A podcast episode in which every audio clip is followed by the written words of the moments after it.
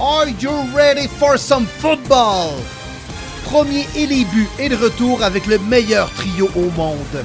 David, Monsieur Lion Bleu Gilbert, le professeur de maths et l'importateur de vino, aussi agile qu'une passe de Jared Goff. Martin Marty Bronco Saint-Jean, le courtier immobilier aussi à l'aise qu'un QB des Broncos dans sa pochette avant Wilson et William Willie Browns Boivin, le journaliste aussi pertinent qu'une entrevue de Belichick et aussi éthique que les Browns. Let's go! Let's go! Let's go! OK, yes. Bonjour, bonsoir, bon début de journée, bon début de soirée. Peu importe quand vous nous écoutez. Bienvenue à Premier Début, les boys. Comment allez-vous?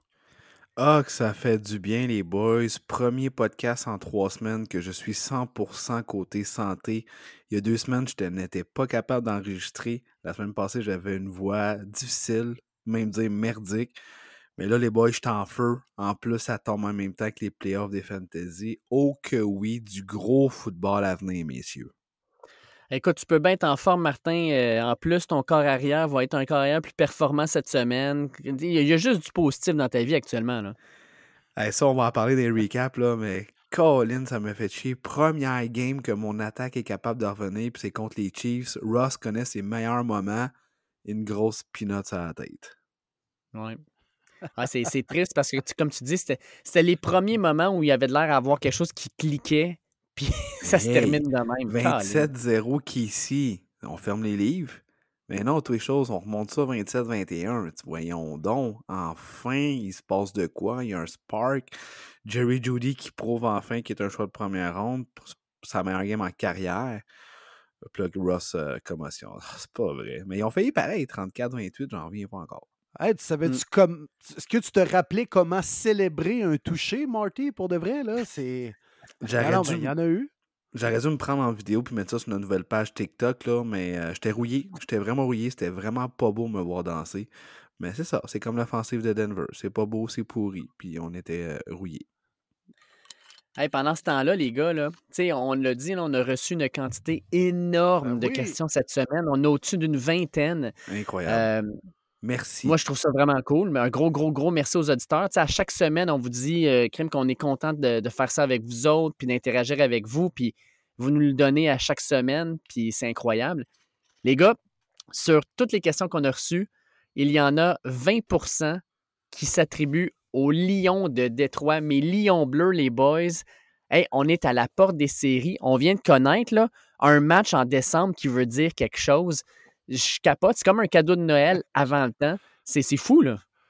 Ben là, les boys, on commence le podcast avec nos équipes, là, mais on va écarter les Browns, s'il vous plaît. Là. On va pas s'en aller là-dessus. Là, non, mais Dave, euh, grosse victoire de tes Lions bleus. Hein. C'est juste plate que tu sois le seul qui n'ait pas pris les Lions bleus dans les prédictions de la semaine dernière. Hein. LOL. ouais, tu sais, quand même, là. le karma. Tu as vu ton équipe gagner, mais tu as quand même perdu la prédiction. Mais euh, quelle victoire contre les Vikings qu'on ne peut pas encore prendre au sérieux, messieurs? Non. Les boys, ah écoutez ça, ça fait aucun sens. C'est la première équipe de l'histoire à être 10-3. Ils sont moins 1 quand on parle de points pour et points contre. C'est mmh. juste illogique, ça, ne marche pas. on a eu la preuve en fin de semaine. Est-ce qu'ils sont l'équipe qui représente le 10-3 ou le moins 1? c'est dur à dire, hein, parce que sincèrement, la façon dont l'attaque fonctionnait pour les Vikings, l'attaque fonctionnait bien. Là. On a eu la meilleure, probablement le meilleur match de Kirk Cousins cette saison. tout semblait bien aller, mais au niveau défensif, là, ouf, j'en parlais avec notre chum Mathieu Labbé, qui est le fan des Vikings euh, numéro un. puis lui-même le dit, là, un, tu commences le match, tu as Christian Darisha qui n'est pas là, leur centre n'est pas là. Puis pourtant, ça n'a pas été problématique. oui, il y a eu de la pression qui a été mise sur Cousins, mais il a quand même réussi à faire des gros jeux. Le problème, c'est la défensive. Leur tertiaire est tellement magané qu'on a pu faire à peu près ce qu'on voulait pendant ce match-là. Ils nous ont rarement arrêtés. Puis, tu sais, c'est inquiétant, là, à l'approche des séries, oui, ils vont avoir des, blessés qui vont revenir, mais tu sais, un Andrew Booth, ça aurait tellement été important qu'il soit là pour la, run des, séries. Malgré ça, les Vikings, on va se le dire, ils vont être champions de division, ils vont être en série. Mais c'est le genre d'équipe euh, contre qui tu veux peut-être parier en première ronde parce que tu n'as pas confiance en eux, puis je le comprendrais quand même. Exact. Puis à un moment donné, quand tu es rendu en série, tu es obligé de jouer des matchs à heure de grande écoute, prime time. Puis Cameron Kirk a toujours, euh, a toujours l'habitude de bien performer dans ces circonstances-là. Non, mais il a quand même battu bon, euh, les Pats l'autre fois là, lors euh, du Thursday night, là, du Thanksgiving. Là, mais quand même, tu sais, les Vikings, c'est le genre de club, tu parlais de la défensive qui n'a pas tant bien performé, contrairement à l'offensive. On dirait que ça arrive souvent, soit que on marque pas de points, soit qu'on se fait piler d'en face défensivement. Jamais tout fonctionne au même moment du côté des Vikings. Puis c'est un, entraîneur-chef recru qui a amené une nouvelle comme philosophie offensive. Je pense que ça a été bon pour euh, Justin Jefferson, pour Cousins, bien sûr, mais en même temps, c'est une équipe qui est vraiment équipée pour veiller tard. Poser la question, c'est y répondre. Hein. Mmh. Non, exact. on a quand même payé un, bon prix pour le Titan TJ Atkinson. On le target beaucoup. Il va même avoir le record, je pense, du plus de target du côté d'un Titan pour les Vikings, puis il n'était même pas là pour toute l'année. On a tellement d'éléments intéressants, honnêtement. Il y a quelque chose à faire avec ça. C'est juste de bien brasser la soupe parce que, comme tu le dis bien, Will, c'est jamais les trois facettes qui jouent du bon football dans la même rencontre. L'autre fois, je me souviens, il y a eu un retour de beauté, me semble, de la, des unités spéciales de 5 verges mais ça n'avait pas bien été offensivement. Là, ça a bien été offensivement, mais ça va pas bien défensivement. Effectivement, c'est juste, je pense, une question de temps, de timing. Puis de toute façon, est-ce qu'on les voyait vraiment là cette année, les Vikings? Pour ma part, non. Pas aussi rapide avec un, coach recru. je pense que c'est du bonbon pour eux.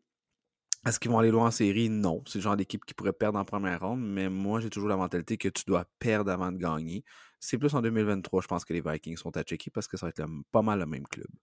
Mmh. Mis à part les Bills, ils n'ont pas battu les grosses équipes cette année. Là. Puis je considère tes Lions bleus, Dave, comme une menace présentement pour vrai dans la NFL. Puis c'est clairement pas un match facile quand tu affrontes la bande à Jared Goff. Là. Euh, ils sont pas capables, on dirait, de clutcher contre les bonnes équipes. ils ont battu les Bills à Buffalo plus tôt cette année, bravo, mais c'est un peu les Bills qui ont échappé le match, entre autres, en accordant un quatrième et 18 où on aurait pu clairement juste rabattre le ballon au lieu de tenter l'interception. On avait échappé le ballon dans la zone début pour donner un toucher défensif. Les Vikings gagnent juste pas les gros matchs. En ce moment, on peut pas les prendre au sérieux euh, dans la nationale. Puis euh, les Eagles sont complètement seuls dans la nationale présentement, les gars. Là. C'est ça la réalité, là, quand même. Là. Est-ce que ça veut dire qu'ils vont être là en février?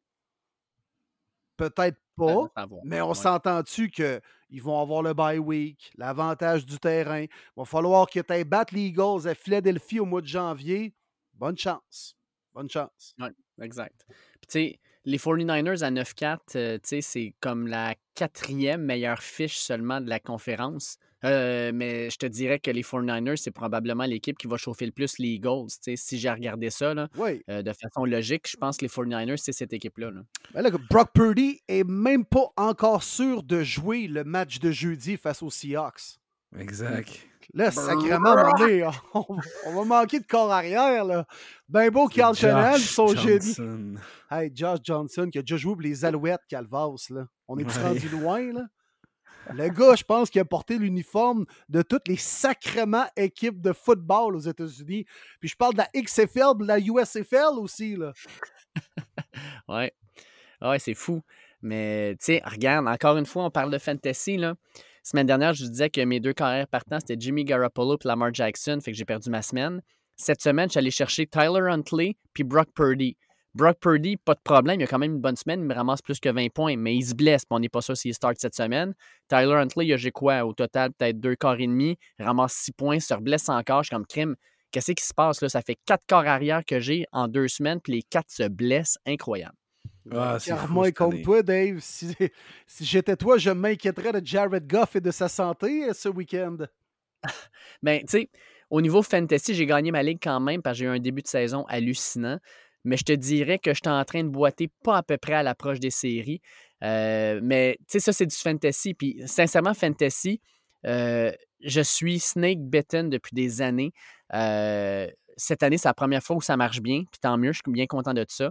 Mais au niveau de l'équipe que j'aime regarder, les Lions, cette année, je suis gâté. Là. Sincèrement, après un début de saison un peu plus difficile, l'équipe, présentement, j'aime ce que je vois. Euh... Hey, putain, je vous envoie une question comme ça. Guillaume Limoilou-Boutet nous demande euh, Shout out les boys, les Lions sont-ils vraiment la quatrième meilleure équipe de la nationale en ce moment? Hmm. Donc, tu mettrais Eagles, Niners, Vikings en avant seulement? Ben, moi, tu sais, sincèrement, quatrième, je ne parais pas sûr à dire ça parce que je mettrais peut-être Dallas en avant d'eux autres. Ah, boys, ben oui. Ouais, mais après Ah ça, tu sais, Washington, les Giants, euh, Tampa Bay. Non, non, euh, mes respects au Seahawks. euh, WFT. Pas en avant des Lions. Actuellement, oui. Non. Sur un pied d'égalité. Ouais. 4.1, 4.2, tu sais. Sur un, sur un, un- un- En avant des G-Men. Oui. Sur un terrain neutre, là, je dirais que Commanders puis Lyon, ça serait probablement un pick'em à Vegas. Ouais. Hmm. Je pense que Lyon aurait avantage. Ils sont capables de mettre bien plus de points. C'est bien beau Taylor Haneke, là, mais les dernières semaines, il a affronté des défensives pitoyables, dont les Texans, puis ça n'a pas fait grand-chose. Je prends. Goff bien avant. Moi aussi, mais je prends la défensive des Commanders bien avant celle des Lions. Là. Ça, oui. Oui. Mais l'unité joue bien temps-ci avec une moyenne de 20 points accordés pour vrai. Là. Tu sais, on parlait d'une équipe qui clique moins dans toutes les facettes, les Vikings, mais les Lions, euh, l'offensive roule bien, mais la def, depuis quelques semaines, là, euh, après, une- je pense, depuis les quatre premières semaines, c'était une moyenne de 28 points. Puis depuis, je pense que c'est 21 points. Une belle amélioration. Bon Exact. test pour les Lions bleus ce week-end contre les Jets à New York.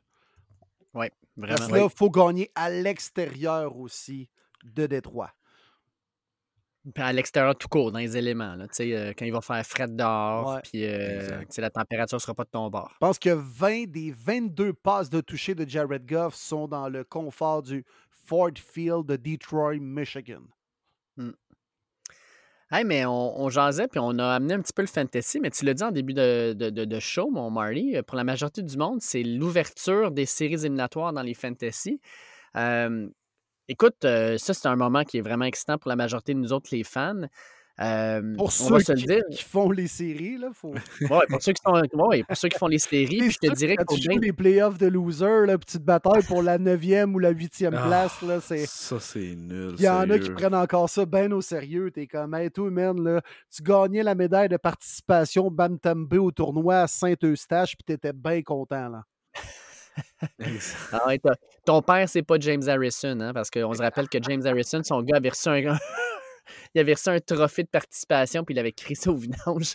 Ben, J'espère disait, on quel, genre d'éducation qu'on va faire avec ces kids-là, là? Ouais, C'était assez quelque chose, cette vidéo-là.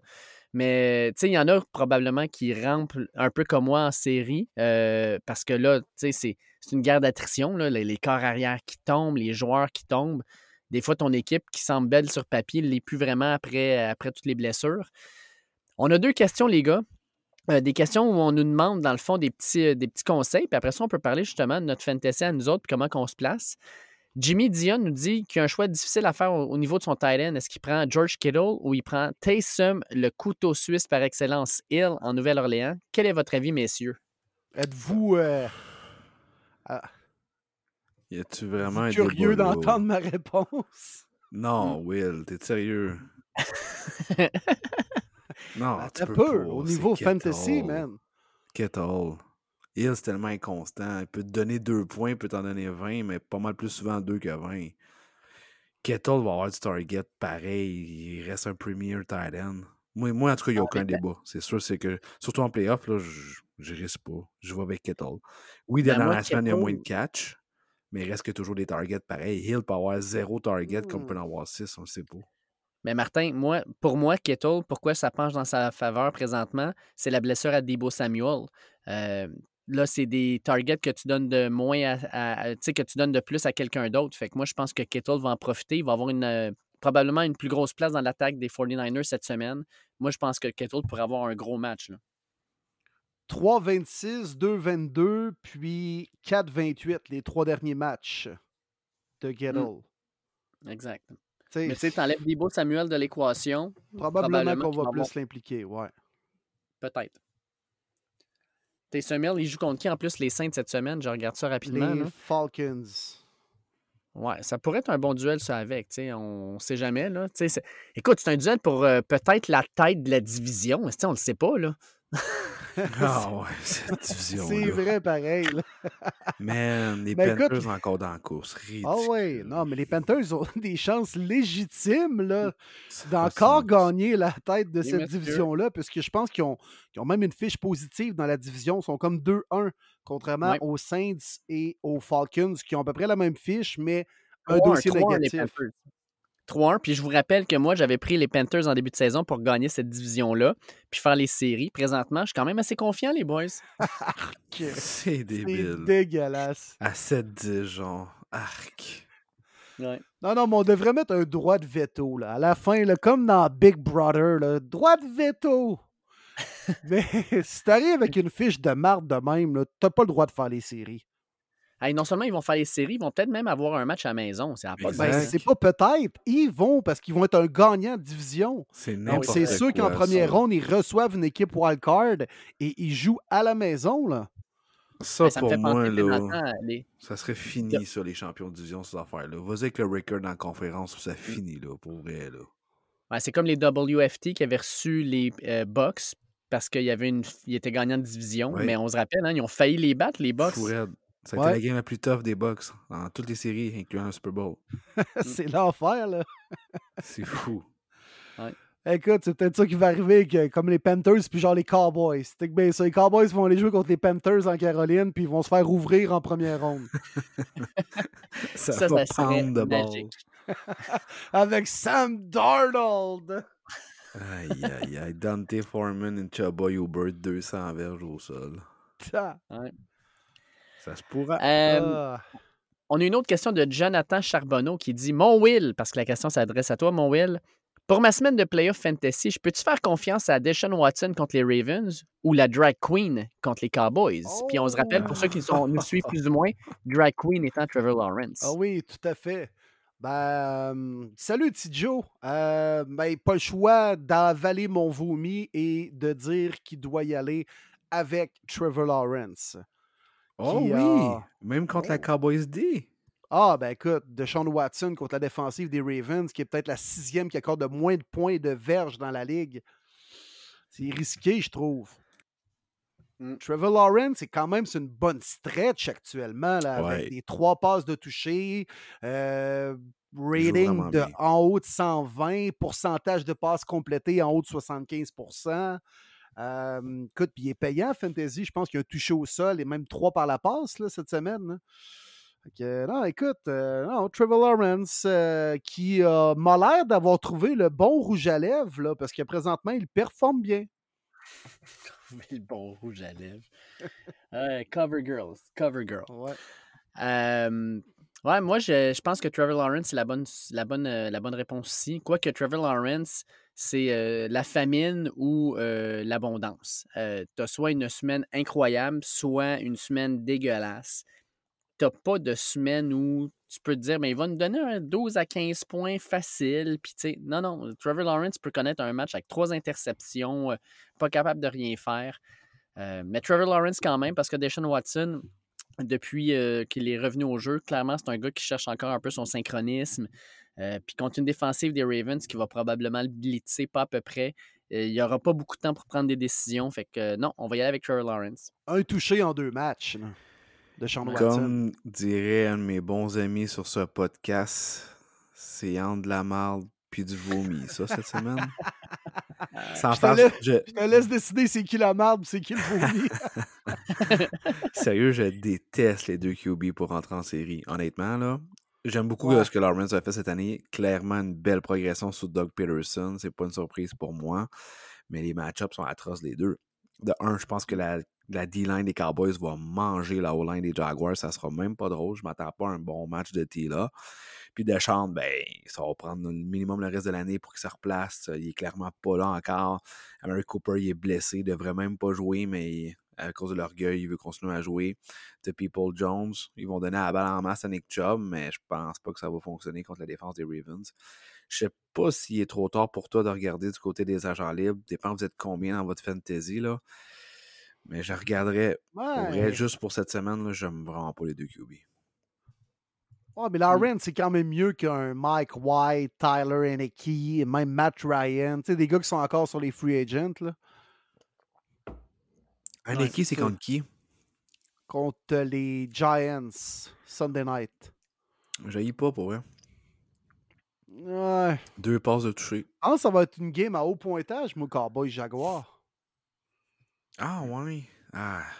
Écoute, les Cowboys viennent de se faire piler d'en face, pareil, par quasiment l'offensive des Texans. Là. Ils ont accordé 23 points Ouais. et quasiment 300 verges. Là. Hmm, Ouais, c'est sûr. hein. Mais je pense pas qu'ils ont des tackles comme Tunsil puis euh, Howard du côté des euh, Jaguars. Moi, Micah Parsons et Demarcus Lawrence, je pense qu'ils vont euh, manger que ça comme des côtes levées. Là. Ils, ba- ils bavent en ce moment même. Ben, Trevor Lawrence contre la pression, il est tellement bon. Là, à se transformer dans sa jupe dans la pochette. Là. Aïe, aïe, aïe. Mais ça. Tu sais, c'est ça qui est dur présentement au niveau des corps arrière. Là. Tu sais, le Kyler Murray sorti pour la saison. Euh, tu t'as plusieurs corps arrière qui sont tombés au combat. Puis là, sacrifice, c'est. Tu sais, quand tu as un corps arrière déjà, là, comme justement un Kyler Murray, que tu dis que ben, même s'il y a une mauvaise game, il peut quand même te donner 15-20 points. Puis là, il n'est plus là. Ah, la semaine avant le début des playoffs, puis il faut que tu te revires de bord. C'est pas facile d'aller chercher un remplaçant. tu sais. Moi, je pense que c'est vraiment là-dessus que ça va jouer. Puis j'aimerais bien ça, peut-être garder un œil sur un, mettons, un, euh, un Desmond Ritter, tu sais, parce que là, on vient d'apprendre qu'il va être le partant. Là. Euh, Mariota vient d'être placé sur le, le IR. Fait que ça va être Ritter qui va starter d'ici la fin de la saison. Ce qu'il nous a montré pendant les, fameux matchs pré-saison, Ritter, c'est que c'est un gars qui courait aussi très bien le ballon. Puis même s'il n'y a pas des grosses stats, un corps arrière qui court le ballon, ça peut toujours être gagnant.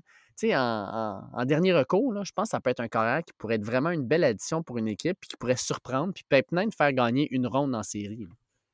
Brock Purdy entre dans la même catégorie. là. Brock Purdy! Oui, monsieur Brock! Non, mais écoute, il peut Euh. carrément finir ses games avec un genre de 17 en 22, deux passes de toucher.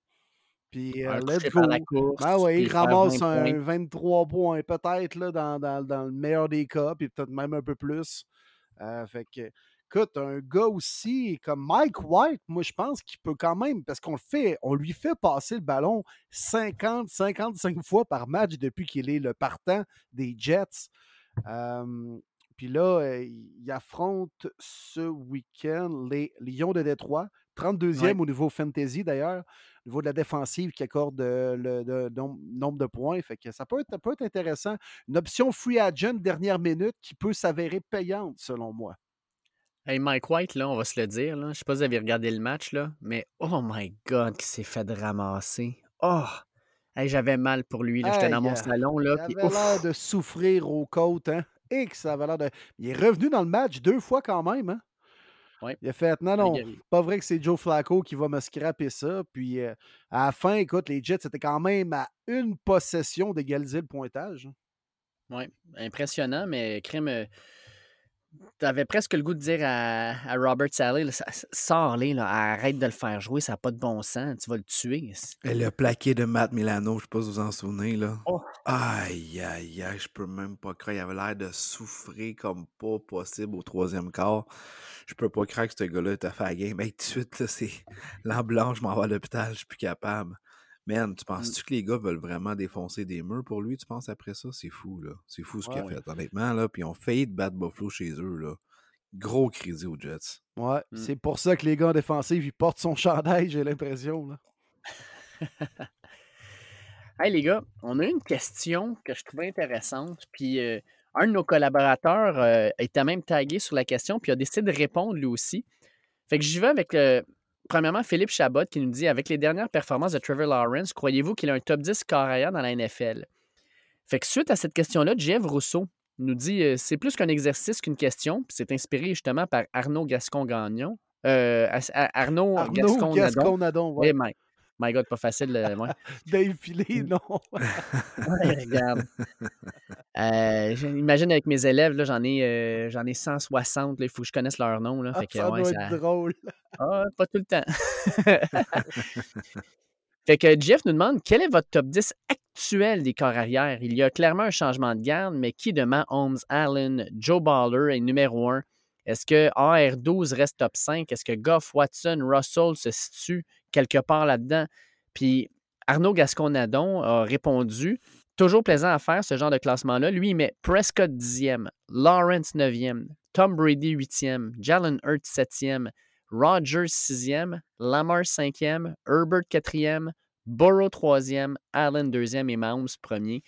Fait que moi, j'ai le goût qu'on fasse ça, les gars. Notre top 10 des carrières actuelles. Oui, Oui, pas euh, facile. I non. love it. Quelle belle question. C'est le fun. Ça porte à débat. Puis, et que c'est pas évident. hein. On s'est écrit tout de suite, les boys, puis on a fait Hey, Seigneur, c'est donc ben pas évident. Comme- Je pense que 1 à 5, on va retrouver pas mal les mêmes nombres, mais de 6 à 10, là, c'est là que ça va se corser. C'est là que ça va se Mais corser.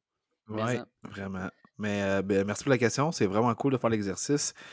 Puis honnêtement, là, 10 bons QB cette année, je pense qu'il n'y en a pas tant que ça, honnêtement. Là. Non. Ben- c'est, triste à dire. Là. Il y en a qui sont un, un peu sortis de cette course-là. Mettons, Kyler Murray, c'est un no-brainer depuis deux ans qui était dans le top 10. Là. Oui. Il Cette année, avant même sa blessure, euh, ça portait à débat. Puis là, actuellement, ben là, malheureusement, il s'est blessé. Il ne jouera plus euh, de l'année. Puis même, je pense qu'on ne le verra pas en début de saison prochaine. Là, mais, euh, Épouvantable, ça. tu sais, fait que, il y a- il y a- pense pas que ça place dans le top 10 là, ou 9-10. là. En tout cas, j'ai hâte de vous entendre, les gars. Là, mais, Non, on peut, on- ce qu'on peut faire, c'est qu'on peut y aller, mettons, position numéro 1, puis on donne chacun Oui. notre position numéro 1. On pourra le débattre idée. de même. Écoute, on va partir le débat direct là si vous n'avez pas le numéro 15 qui a un chandail rouge à Kansas City, premier au total. là, parce que là, Ah, moi, j'avais Jared Goff. non, non, Mahomes, c'est Ben, ça. on c'est parle sûr pas du repêchage dans le temps que les Rams, là, on parle du classement des corps arrière, là, Dave. Ah, ah, excuse, excuse, excuse-moi. non, non, bon, c'est oui, Mahomes le premier, Ouais, c'est Mahomes. Il n'y a pas de débat là-dessus, là, le premier. Le deuxième, je pense qu'il va y avoir un débat. Ouais. Moi, j'ai, Ben, vas-y mis, donc. moi, j'ai mis Josh Allen. Moi, j'ai mis Joe Burrow. Puis moi, j'ai mis Joe Burrow aussi. J'ai mis Josh Allen à cause de. Il est capable de vraiment courir puis de se faire cogner, c'est ce qu'il veut. Puis je pense que c'est une facette de plus qui peut l'emmener à aller chercher les first downs quand ses receveurs sont pas ouverts. Burrow peut le faire, mais ne le fait pas. Allen le Mm. fait.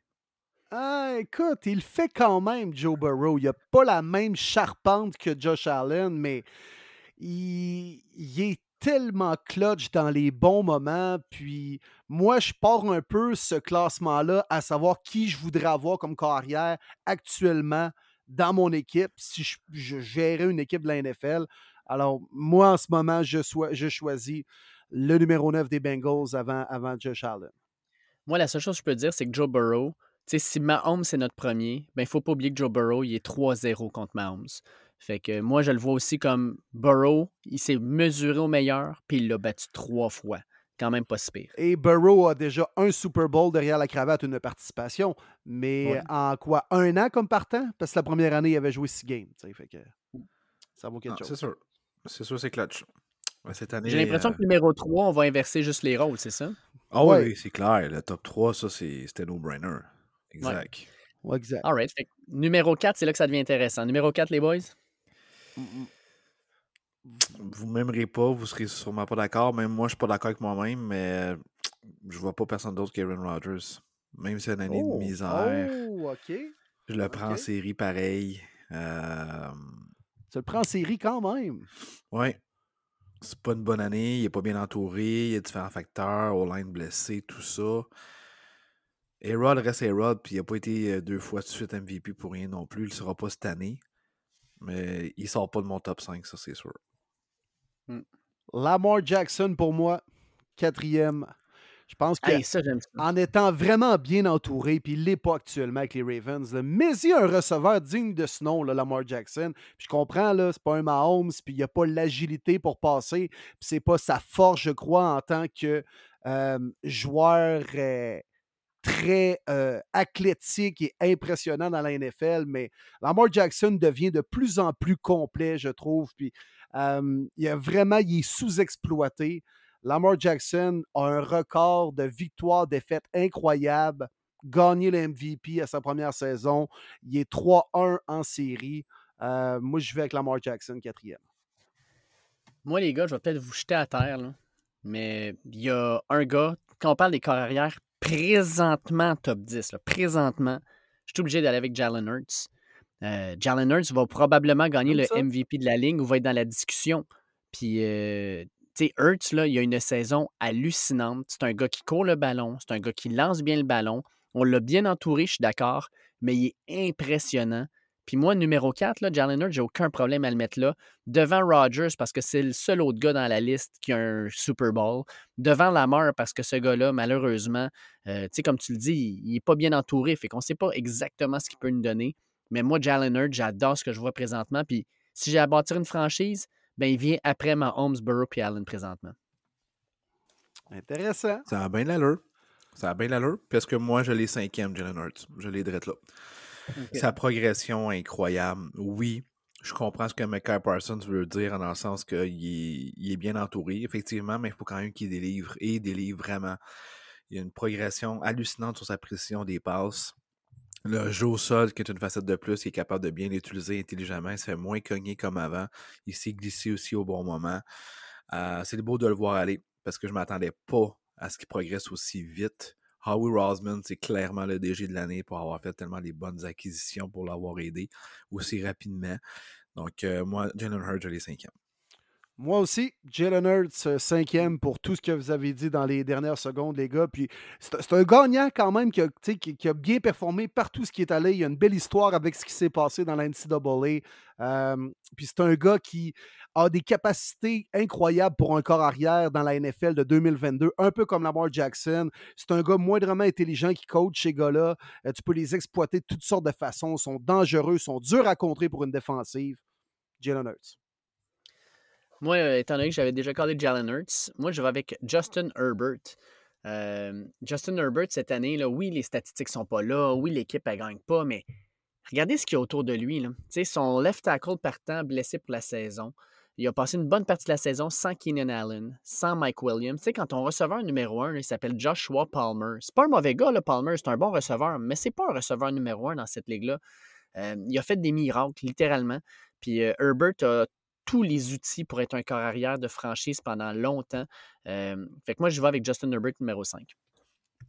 Excellent choix, Dave, parce que je m'en vais là. numéro 6. Justin Herbert, c'est mon sixième. J'adore ce quart de franchise-là, puis le démontrer encore une fois, puis certain que le chum Alain Poupard, il nous le dira en ce moment même. Vous l'avez dit que Herbert est meilleur que toi. On l'a tellement vu dimanche soir, c'est même pas proche la différence entre les deux quarts. Toi, on a tellement arraché. Puis Herbert, c'est plate, mais oui, les Chargers, c'est la même année après année, après année, après année, les fameuses blessures, mais il faut en parler quand même, tu l'as bien dit.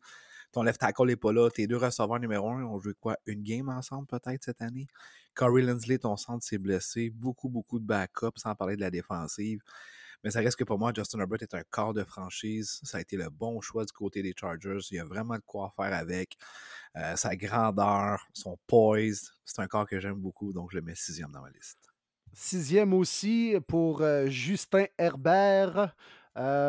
Puis il ressemble aux Chargers, malheureusement. Puis j'ai l'impression que c'est un gars qui va connaître un peu une carrière à la Philip Rivers. Des stats incroyables, des matchs de playoffs, des, des bonnes saisons, mais ultimement aucun Super Bowl.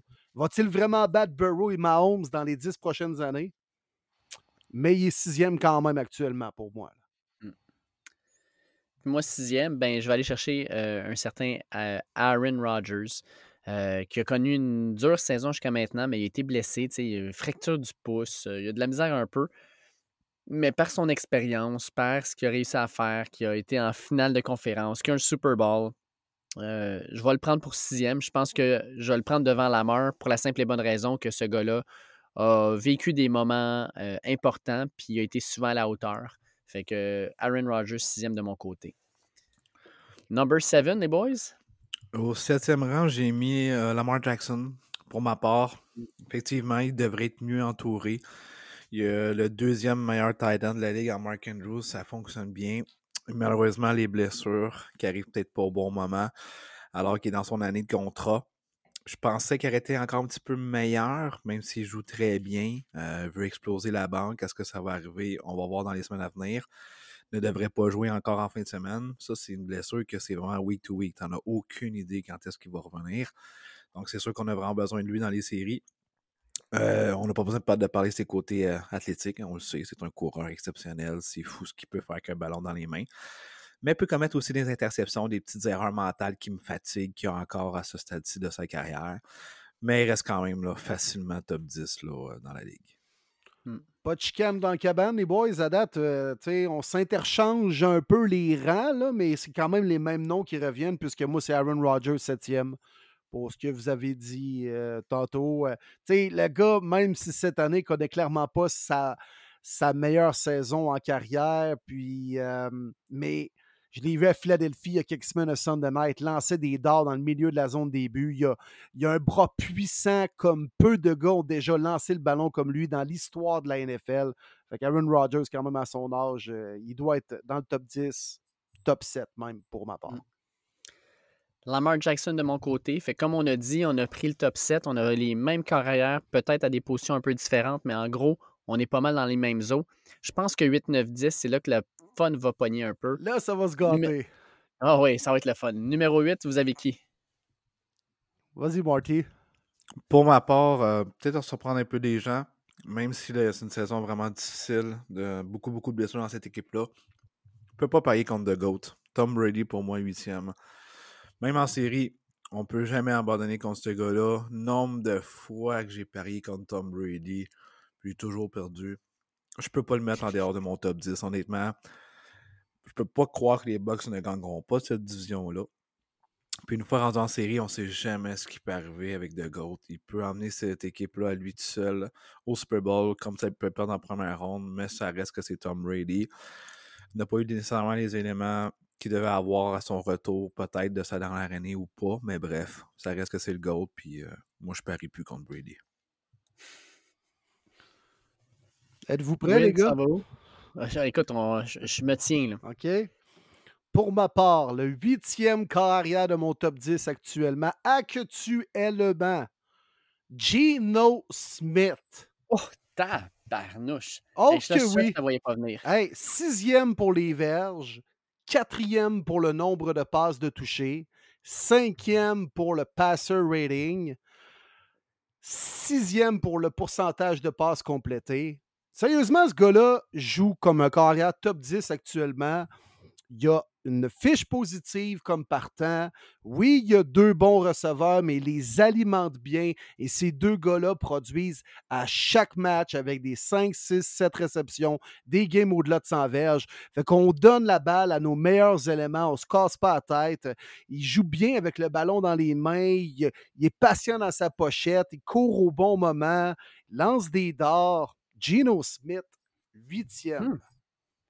Quand même, hein, euh, celle-là, elle, arrive vite parce que on s'entend qu'il y a un an, Gino Smith était aucunement sur une liste. Là. Ah non, exact. C'est sûr. Il y a un an, jamais je t'aurais donné même Gino Smith 24e. exact. Mais actuellement, écoute. Euh, il joue bien. Rendons à César ce qui lui revient. Oui. Moi, numéro 8, je vais y aller avec euh, Captain Kirk hors des heures de grande écoute. Euh, Captain Kirk, Kirk Cousin, euh, connaît encore une bonne saison. Euh, l'an dernier, il a connu statistiquement une meilleure saison encore, mais c'est le leader de cette équipe-là. Euh, on le voit d'ailleurs sur les avions quand il revenait là, en chest sur le jet privé avec les chaînes, tout ça. Les, coéquipiers ont de l'air à bien graviter autour de lui. si Justin Jefferson est si extraordinaire, c'est parce qu'il y a un carrière qui lui lance le ballon puis qui lui permet de faire des jeux. Captain Kirk, tant qu'à moi, doit être considéré dans un top 10. Euh, sincèrement, il y a les statistiques, il y a l'équipe, euh, puis on s'entend là, si l'équipe est 10-3, c'est en grande partie à cause de l'attaque, puis l'attaque fonctionne à plein régime grâce à Captain Kirk, fait qu'on va y donner. Intéressant les boys. Rendu ouais, là, on a trois gars différents. Là. Intéressant. Ouais. Neuvième. J'y vais avec le numéro 4 de Dallas, Dak Prescott. Oui, Cooper Rush a rendu vraiment des bons services en début d'année, euh, alors que Dak s'est blessé. Mais avec son retour, je trouve qu'il y a tellement une belle connexion avec CDLM. Michael Gallup qui est revenu aussi, ça se passe très bien. Dak distribue tellement bien les ballons également avec ses porteurs de ballon. Euh, pas juste au sol, mais vraiment par la passe. Tony Pollard était incroyable cette année aussi. Mais je pense que là, Dak, il est dans sa zone, ça va bien. On a une belle fiche. Cowboys euh, joue comme il devrait. les deux unités fonctionnent très bien, soit l'offensive, la défensive. Mais je pense que Dak est en mission, honnêtement, puis il pourrait surprendre bien des gens pour le reste de l'année. Dak Prescott, moi aussi, neuvième pour euh, ce que tu as dit, Marty. Quand même un gars constant depuis les dernières années. Euh, tu sais, t'as revu choix de quatrième ronde, a fait gagner les Cowboys. On s'est dit, ouais, une bonne O-line, il y a un bon porteur de ballon, mais par la suite, il a quand même fait produire des receveurs quand même moyens des fois. Puis c'est un gars qui est régulier comme une horloge, Dak Prescott. Moi, les gars, c'est là qu'il euh, y a un petit peu de de mes affiliations qui vont paraître parce que euh, au 9e rang actuellement, je suis obligé de mettre Jared Goff. Euh, Jared Goff fait fonctionner une attaque qui euh, est l'une des meilleures de la ligue à plein régime. puis on s'entend que c'est pas DeAndre Swift puis Jamal Williams qui fait en sorte que l'attaque des, des Lions marche à plein régime, c'est Jared Goff sa connexion avec Amon Ra, le dieu soleil saint-brun, est incroyable. on a vu que là, whoop, on a eu Jamal, on a eu Williams, notre choix numéro un, qui est rentré. Puis, crème, on a déjà eu un touché avec lui à son deuxième match. on, l'utilise bien. Puis, tu sais, quand tu considères que, tu sais, le receveur numéro 2, là, Reynolds, c'est pas un receveur numéro 2 dans bien des équipes. Puis pourtant, Jared Goff le fait produire. J'aime ce que je vois de Jared Goff, puis c'est le leader de cette équipe-là. On le voit. Euh, on voyait déjà dans Arnox que tranquillement, pas vite, il prenait beaucoup d'assurance. Puis je pense que maintenant, le Dan Campbell lui donne vraiment les clés de l'attaque. Puis euh, Jared Goff a 28 ans, il n'est pas très vieux encore. Là, il y en a qui pensent peut-être qu'il avait dans la trentaine, il a juste 28 ans. Euh, je pense qu'il commence à connaître ses meilleures années. Fait que j'y vais avec Jared Goff numéro 9. Intéressant. Intéressant, je prends des notes. Et le dixième pour clore notre top 10, messieurs. Je suis égalité. Est-ce que je peux l'appeler Jared Cousins ou je peux-tu dire Kirk Goff? Je m'explique. je prends Jared Goff à Détroit. Je prends Kirk Cousins à 13h. Vous, me voyez venir? fait pour moi, c'est vraiment égalité. Euh, Kirk Cousins, il faut en parler quand même euh, fait partie du succès de l'offensive des Vikings. Oui, Justin Jefferson est incroyable. On le savait qu'il aurait le rôle de Cooper Cup sous O'Connell, puis ça fonctionne. C'est Jefferson le meilleur recevoir cette année. Mais ça prend un QB pour le distribuer. Puis Cousins, il limite quand même ses interceptions, ses revirements. Donc, pour moi, il connaît une très bonne année. Puis mention honorable, j'ai pas le choix d'en parler de Jared Goff. J'aurais jamais pensé, honnêtement. En début d'année, on se disait, bon, Goff, c'est celui qu'on va sacrifier du côté des trois dans la transaction. C'était les choix qu'on voulait. Année difficile l'année passée, on s'attendait à une autre année difficile cette année. Euh, qui que Lions vont repêcher au, prochain repêchage comme carrière. Puis là, c'est fini. On n'en parle pas parce que ça ne sera pas un carrière qu'ils vont prendre en première ronde. Donc, c'est vraiment des belles nouvelles. Euh, par contre, doit produire mieux sur la route. On sait qu'il n'aime pas le froid. Mais c'est correct qu'à Détroit, dans le dôme, ça va l'aider. Il va avoir des années plus difficiles que d'autres. Mais félicitations Lyon, félicitations Jared Goff. Il a seulement 28 ans aussi, les boys. Là. Il est loin d'être fini. Fait que euh, vraiment une belle révélation. Fait que je suis ex pour le dixième rang. Je vais le donner à Captain Kirk pour ma part, euh, puisqu'il est un petit peu plus régulier dans les dernières années que Jared Goff. C'est pour ça que j'ai hésité entre les deux. en même temps, j'ai calissé Gino Smith huitième, fait que ça vaut ce que ça vaut. Là. Mais quand même, Gino Smith est irrégulier depuis le début de l'année, il faut lui donner. Jared Goff, en ce moment, incroyable. Je pense qu'il est 10.5 11e. selon moi, même avant Tom Brady, là, moi, j'ai pas mis Tom Brady dans mon top 10 je ne le trouve pas impressionnant cette année, puis il ne faut pas, je pense, le placer dans notre classement pour ce qu'il a fait durant sa carrière, mais on juge bien des performances des carrières actuelles. Alors, moi, je vais avec Captain Kirk. Euh, quand même, il faut, lui donner. Le gars euh, fait produire cette équipe-là depuis plusieurs années. Oui, il y a des bons receveurs avec lui. En parlant de ben, Stephon Diggs à l'époque. Par la suite, on rajoute Jefferson. Thielen est toujours là. Mais le gars, il produit, ramasse ses stats, fait gagner son équipe. Alors, Captain Kirk. Moi, ben, c'est comme tu avais parlé tantôt, Martin. Euh, j'y vais ici avec Dak Prescott. Euh, Dak Prescott euh, fait marcher l'attaque des, des, des, 49ers. Oh my God. Fait marcher l'attaque des Cowboys. fait marcher l'attaque des Cowboys. A une super belle connexion avec CD Lamb. CD Lamb, on l'a vu, là, ça marchait plus ou moins bien avec Cooper Rush. Puis, whoop, là, man, Dak arrive, puis là, les, les, les chiffres explosent. même principe aussi pour Dalton Schultz. Fait que je pense que Dak Prescott bien entouré avec une bonne ligne offensive, ça reste un excellent corps arrière. Fait que je le vais top 10. Ce faisant, on termine officiellement notre top 10 des corps arrière. Puis, ce qu'il faut comprendre avec la question qu'on s'était fait poser par notre cher ami Philippe Chabot, c'est qu'essentiellement, Trevor Lawrence ne se retrouve pas dans notre top 10 des corps arrière actuellement. Euh, J'aime ça, les boys. J'aime ça, 12e. Oui, s'il serait 12e, 13e, peut-être, mais je ne le vois pas dans le top 10. J'aime ça. Ben, c'est ça, je dis j'aime ça. Pas, parce qu'il n'est pas dans le top 10, mais parce que je me suis dit, moi, je ne suis pas tant que ça objectif là, avec Trevor Lawrence. Là, vous connaissez un peu ma position à son sujet, mais je suis content qu'on pense la même chose à ce sujet-là, qu'on a peut-être besoin d'en voir un peu plus pour vraiment dire Ouais, il est rentré dans le top 10. En même temps, écoute, comme Arnaud l'a dit euh, sur Twitter, notre collaborateur Arnaud Gascon-Adon, c'est subjectif à chacun. Tout le monde, euh, on peut aller à gauche, on peut aller à droite, puis euh, pour de vrai, il n'y a pas de mauvaise opinion, même peu importe ton idéologie politique. C'était pas, pas une petite joke plate, mais. Mm. C'est ça. non, exact. On peut rendre ça pour le fun. Puis il n'y a pas de science dessus non plus. C'est vrai, il y a beaucoup d'opinions personnelles là-dedans. Euh, Lawrence est proche pour moi, par contre, il y a vraiment une belle progression. Oui. Mais top 10, je trouve ça gros. Honnêtement, là, je trouve ça gros en 2022. Euh, même que vous avez vous avez exclu euh, Tom Brady, je peux comprendre qu'il y a une année difficile, mais en série, tu vas affronter Tom Brady ou Geno Smith cette année? Man, c'est encore drôle. Hey, c'est pas chic Tom Brady cette année, là. Faut arrêter, faut arrêter de penser, là. Ah ouais, c'est Tom Brady. Hey, on se dit ça depuis combien de semaines, sérieusement?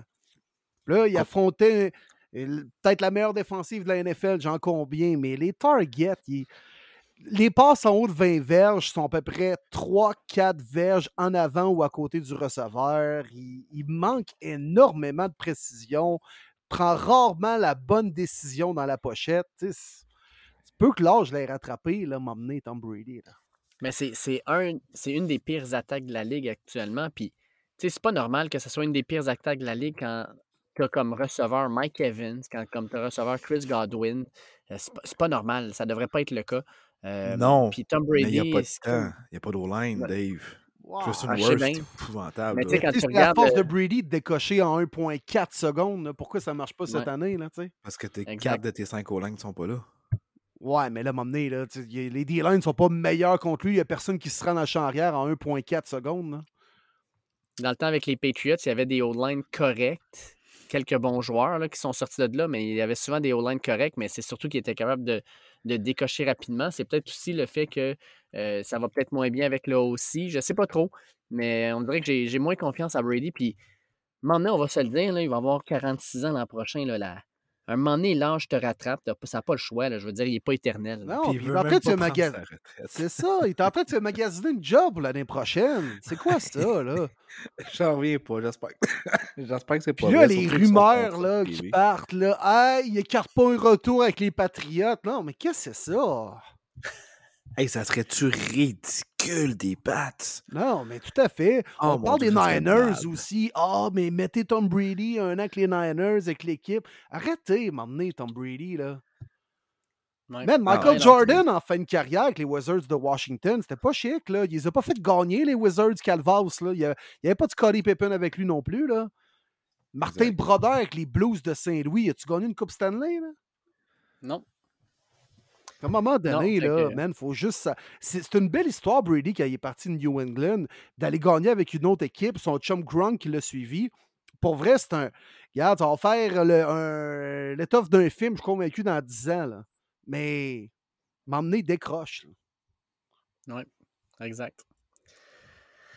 Bon, mais ben, les boys, avec tout ça qui s'est dit, qui est fait, on commence notre poutine de la semaine. On va aller revivre un peu les émotions de la semaine 14, qui est une semaine assez incroyable, on va se le dire, puis qui a commencé sur les chapeaux de roue. parce que le pâtissier Baker oh Mayfield, qui est allé mettre un oh clou supplémentaire dans le cercueil des Raiders. Puis Martin, oh! j'ai rêvé à ce rire-là des Raiders qui perdent ce match. J'avais tellement hâte d'entendre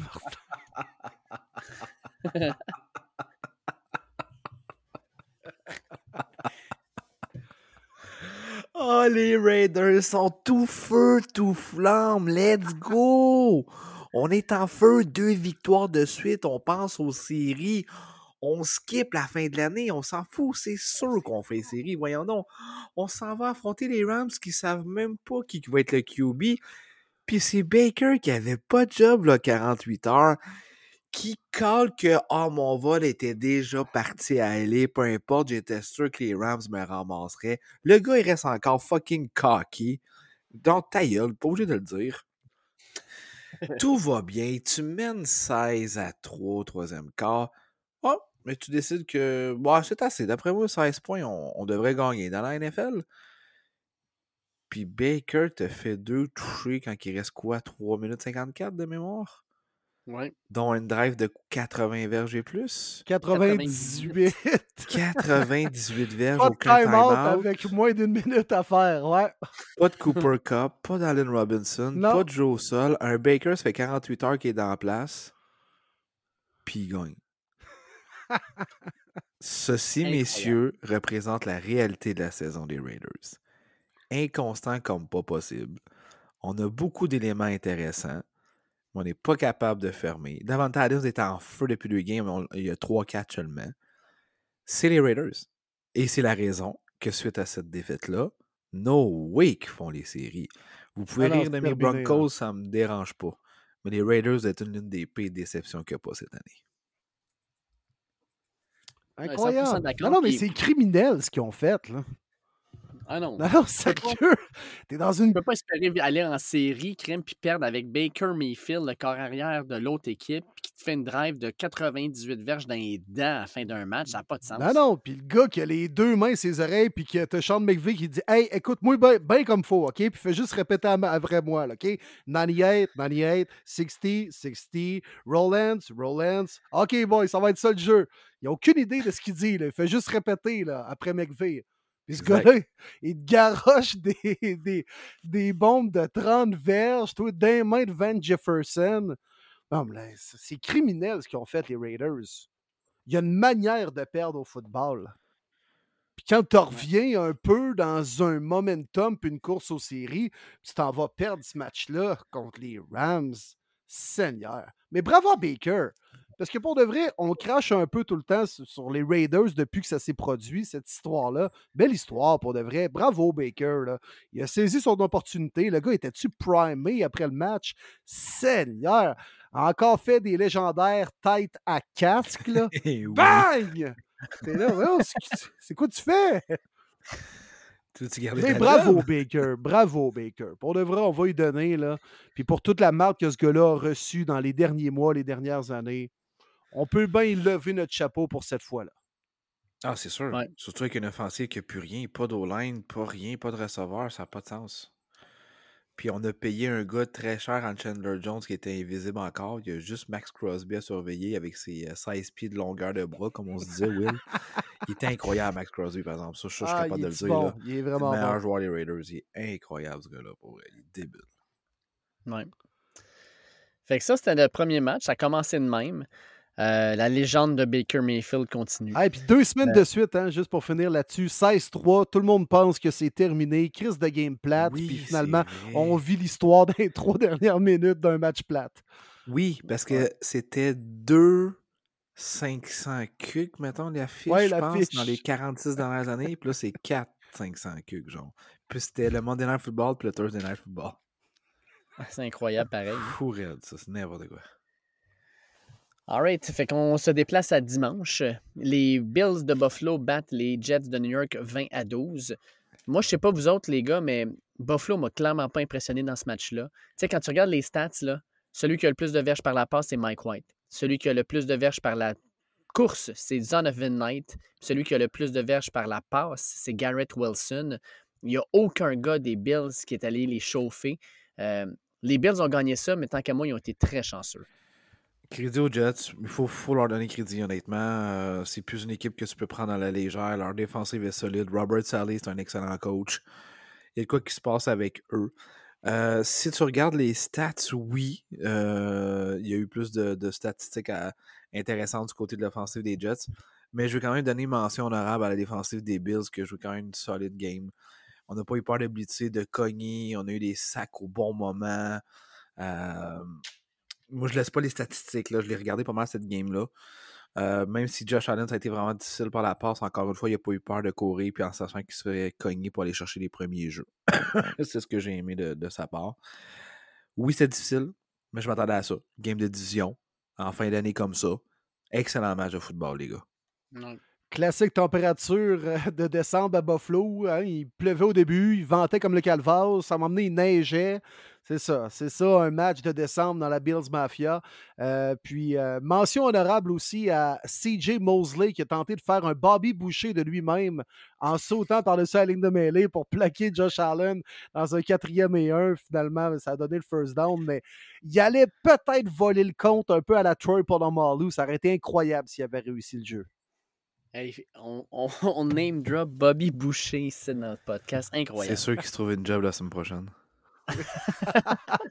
je vais pour quelle équipe? Bobby Boucher dans le film, les gars? Puisque moi, j'ai un chandail officiel de Bobby Boucher.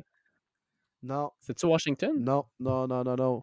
Les Sentinelles de Washington, ça, c'est le film Les Remplaçants avec euh, ah Kenny Reeves. Kenny Reeves, oui, c'était bon, ça. Ah, je m'en sais pas le nom, pour Je vais pour les Bulldogs de l'Université de la... Les Mud Dogs pour l'Université de la Louisiane. OK, on est ailleurs. C'est ça. Vous connaissez pas vos classiques, les boys? Non, non, exact. Parlant de mode, on va parler des Bruns. Euh, les Bruns qui se font battre 23-10 par, euh, par, par, Cincinnati. Puis Cincinnati, enfin, Joe Burrow réussit à battre tes Bruns, mon Will. Tu as regardé ce match-là. Euh, Jamar Chase, retour encore une fois incroyable, 119 verges par la passe. Euh, Deshaun Watson a montré des belles choses à la fin du match, malheureusement. Mais qu'est-ce que tu as remarqué dans ce match-là? Ben, les Bengals ont encore de la difficulté contre les Browns. Je pense qu'ils te, diraient que ce pas une victoire convaincante, mais quand même, ils sont allés chercher W, et c'est ça qui est important. je, trouvais que Stefanski était très, très conservateur avec Deshaun Watson. je comprends que le gars est rouillé, mais en même temps, ça fait un mois qu'il pratique avec ton offensive, fait qu'il est supposé connaître quand même tes jeux, puis comment tu roules ton offense. Puis tu vas pas vraiment savoir ce qu'il y a dans le vent d'ici la fin de l'année si tu demandes de faire des screens de trois verges à Karim Hunt qui en donne deux. Fait ça a été plus convaincant en deuxième demi. En même temps, un seul touché en deux matchs depuis que Deshaun Watson est le partant chez les Browns. Fait au niveau des stats, au niveau des performances, c'est plutôt moyen, on va se le dire. Quand même des trucs intéressants. Puis en même temps, c'est pas surprenant de voir les Bengals battre les Browns à ce stade-ci de l'année. Fait que, pas mal ça, là. Écoute, euh, mi-figue, mi-raisin, dans le fond. C'est comme ça que je suis comme feeling. OK. Pas une victoire convaincante des Bengals, mais quand tu perds ton receveur numéro 2 et 3 premier quart en T. Higgins et Tyler Boyd, ça change. Surtout que John Chase, c'était sa première game à 100%. On pensait peut-être pas le targeter autant, mais on n'avait pas le choix quand les autres receveurs, c'était Taylor et puis Irwin, puis Aiden Hurst jouait même pas, je pense, de mémoire, t'es blessé. Ouais. Fait que c'est sûr, tu perds beaucoup d'éléments à m'emmener Burrow euh, quand tu tombes dans tes quatrième, cinquième, même sixième options. Euh, c'est pas la même chimie. C'était le retour de Joe Mixon, qui a été correct. À cause de 40 verges, ça n'a pas été exceptionnel. Mais ça aussi, c'est une game de division. Je ne m'entendais pas à blowout. Je l'ai toujours dit, c'est toujours des bons matchs, ces deux équipes-là. C'était pas terminé en au quatrième quart. Mais euh, comme Will l'a dit, victoire, c'est une victoire. Puis ça fait du bien à Burrow, les Bengals, de battre les rivaux de division. Écoute, les gars, on en avait parlé la semaine dernière, puis il faut croire que les Texans de Houston nous ont écoutés parce qu'en fait comme c'est vrai que ça devrait être une bonne rivalité. Hein? On va leur donner un match. Sacrifice. Dallas l'a transpiré jusqu'à la dernière seconde, ce match-là, pour gagner 27-23 contre, on va se le dire, la pire équipe de la NFL. À un certain point, je pensais qu'il ne revenait pas, sincèrement. heureusement, Dak Prescott et aussi Ezekiel Elliott ont, combiné leur effort pour aller gagner ce match-là. Mais crème, vraiment pas facile pour les Cowboys. Moi, ce qui m'a beaucoup déçu, messieurs, c'est après la rencontre. on dit souvent que les Cowboys, c'est peut-être pas une équipe unie, que des fois, les gars, ils jouent pour leurs stats plus que pour l'équipe.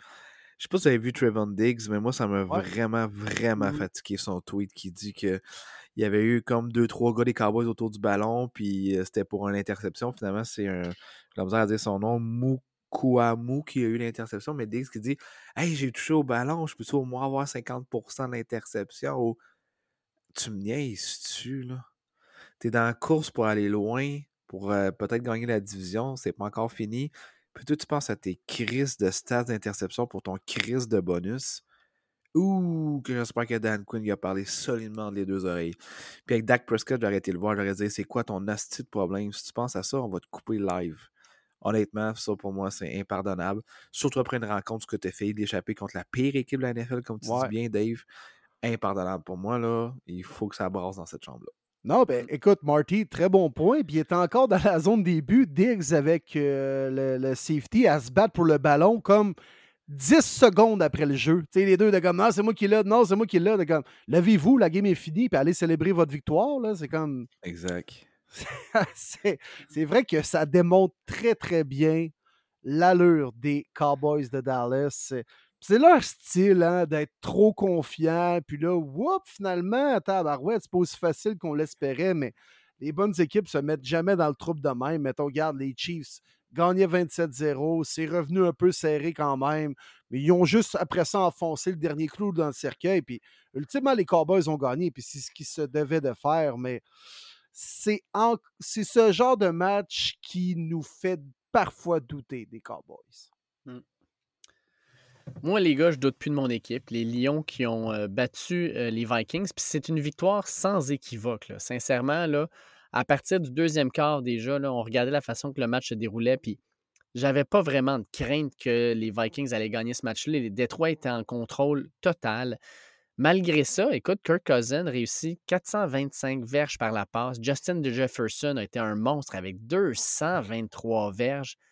Mais tu sais, ramasser des gros stats de même, puis compter 23 points, mais en, a, en donner 34, ça fait mal. Puis je regarde le box score, là, sincèrement, tu regardes euh, Détroit, là, notre meilleur rusher, ça a été CJ Moore, parce qu'il a fait une course de 42 verges. Mais en même temps, les receveurs, DJ Shark, une de ses premières grosses games de l'année avec 94 verges, un touché. Un touché pour Josh Reynolds. Un touché pour Jamison Williams. Euh, Herman Ross St. Brown, 6 attrapés pour 68 verges. tout le monde a contribué. Puis ça, c'est ce que j'aime de, mes Lions actuellement. C'est que c'est pas un gros joueur qui domine. Tout le monde contribue. Tout le monde met l'épaule à la roue. Puis ça marche bien. Puis au niveau défensif, on voit la même chose. Et Don Hutchison a un autre sac du corps. Il a super bien joué. Euh, deux fois, il a frappé Kurt Cousin euh, derrière la ligne. Euh, deux tackles for lost. Sincèrement, j'aime ce que je vois de mon équipe. Puis ça peut virer de bord. Je vous l'ai dit, la saison se terminerait aujourd'hui. On ne fait pas une série. Je serais quand même vraiment, vraiment heureux. Mais là, on est dans la course aux séries. Ça fait longtemps qu'on n'a pas vécu ça. Puis là, on a un match contre les Jets qui, selon moi, est peut-être le match le plus important de notre saison parce qu'après ça, tu as Caroline, Chicago pour Green Bay. Euh, si on gagne contre les Jets, là, sincèrement, je pense que c'est une équipe qu'on va devoir dire qu'ils vont faire les séries ou qu'ils vont être vraiment sur le bord, puis que chaque match va être important d'ici la fin de la saison.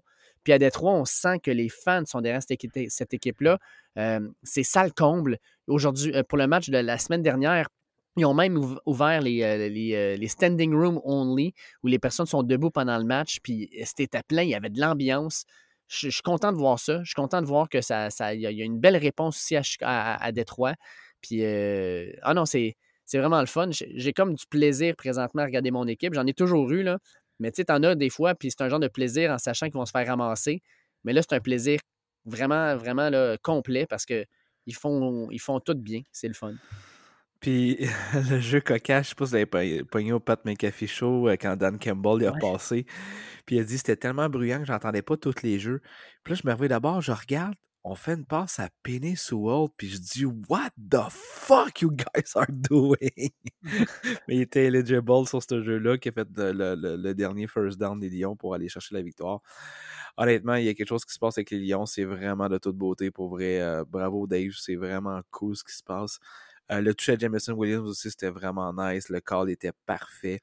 On ne veut pas y mettre trop de pression avec son retour de blessure, mais clairement que c'est un joueur qu'on vise beaucoup dans notre franchise. Mais on commence à l'insérer tranquillement. Mais ce toucher-là, ça doit faire du bien à lui. Vraiment, vraiment cool comme moment. Euh, pour moi, c'était pas une surprise. J'avais collé les Lions sur ce show-là même si Cousins a eu des mmh. très belles stats, on n'a pas été capable de courir le ballon. La run D des Lions, elle, s'en vient solide, honnêtement, là, à shutdown bien les porteurs de ballon. Non, bravo Lyon, puis c'est une équipe qui va être très fatigante pour les quatre dernières semaines. Lyon bleu, mon Dave. Lyon bleu, let's go. Oui, oh oui. On disait la semaine dernière que les Jaguars de Jacksonville étaient une équipe qui était très montagne russe, qui gagne un match, euh, qui on n'attend pas, puis en perd un où on s'attend qu'ils gagnent. Et là, la semaine dernière, je rappelle les boys, la majorité, vous avez pris les Titans du Tennessee en disant Ah non, les Jacksonville avec la game qu'ils ont faite la semaine dernière, il n'y a aucune chance. Ils n'ont pas juste battu les Titans, ils leur ont pilé d'en face. Ils gagnent ça 36-22. Puis ce match-là, là, sincèrement, là, l'écart de 14 points, c'est loin d'être vraiment comme l'allure du match parce que au début du quatrième quart, c'était 36-14. Euh, vraiment, les Jaguars ont eu un très gros match, puis les Titans ne se sont pas présentés. Euh, encore là, euh, ça a l'air d'être un match où Trevor Lawrence a très bien joué, mais ce qu'on veut savoir, c'est est-ce qu'il va être capable de soutenir ça pendant deux, trois, quatre matchs parce qu'on ne l'a pas encore vraiment vu cette année? Ben, très déçu. Vas-y, Will. S'il y a bien une équipe qui peut rattraper les Jaguars là, dans la course, euh, les Titans plutôt dans la course, c'est les Jaguars là, actuellement. Là. Écoute, viennent des battre. Ils s'affrontent le dernier match de la saison qui va peut-être avoir une importance capitale. Fait que, non, bravo les Jags. Ils se devaient de gagner ce match-là, puis ils ont battu une équipe qui a un dossier positif, qui est supposé avoir une bonne défensive. Grosse performance des Jags. Mais moi, les Titans m'inquiètent. Euh, même si Derrick Henry a connu un bon match, il a échappé deux fois le ballon. Puis euh, les Titans, genre de club, c'est une bonne équipe, mais c'est pas une excellente équipe. Puis nous l'ont encore prouvé. Exact. C'est là que je m'en allais, les erreurs mentales. Trois échappés, Tannehill en a eu un aussi.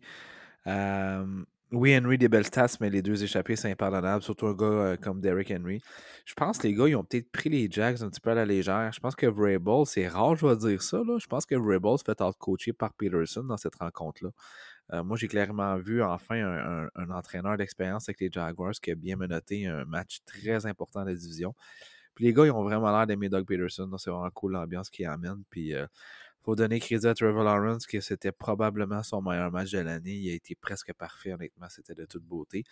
Puis Evan Ingram qui revient, lui qui échappait tous les ballons avec les Giants, qui connaît son meilleur game de l'année, qui a été très, très clutch. Euh, aucun joueur de la défensive des Titans était capable de l'arrêter. Hmm. Allez, les gars, euh, normalement, je donne les questions des auditeurs au fur et à mesure qu'on passe les matchs. Puis là, j'en ai juste sauté comme trois à cause de mes lions. Euh, j'étais trop énervé d'en parler, puis j'ai pas donné les questions.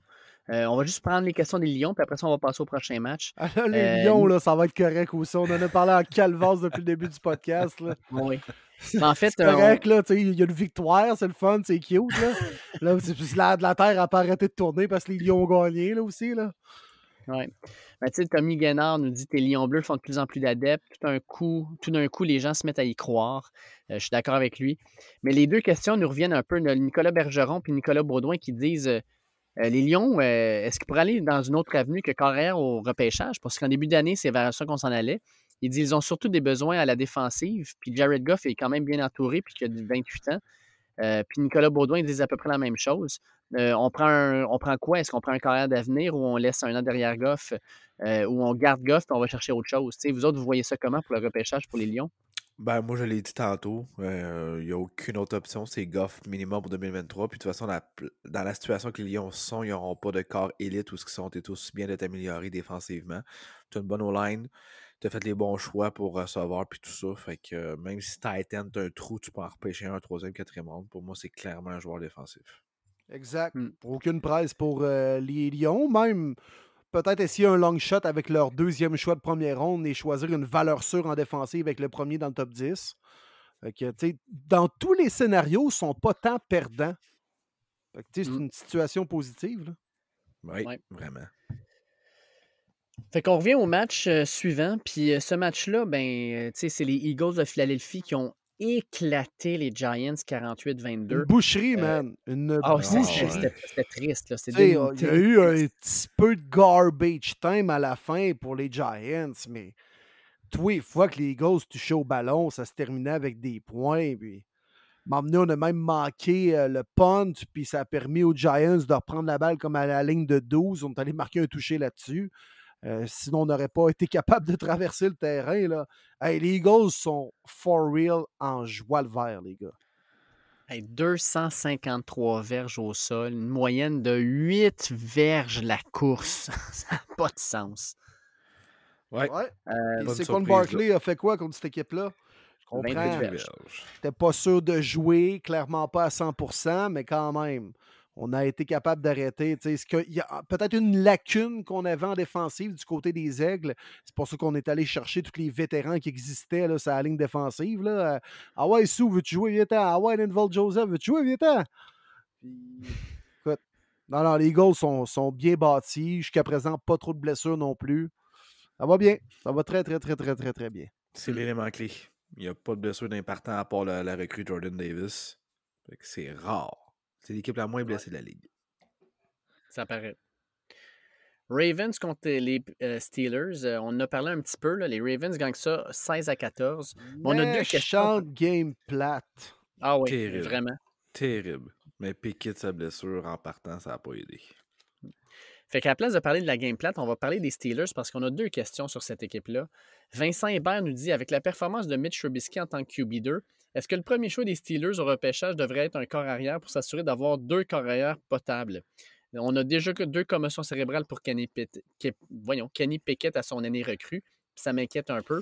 Sinon, quelle position devrait être priorisée pour le repêchage selon vous? Merci pour votre passion et votre super travail. Merci. Aucune chance que c'est un QB.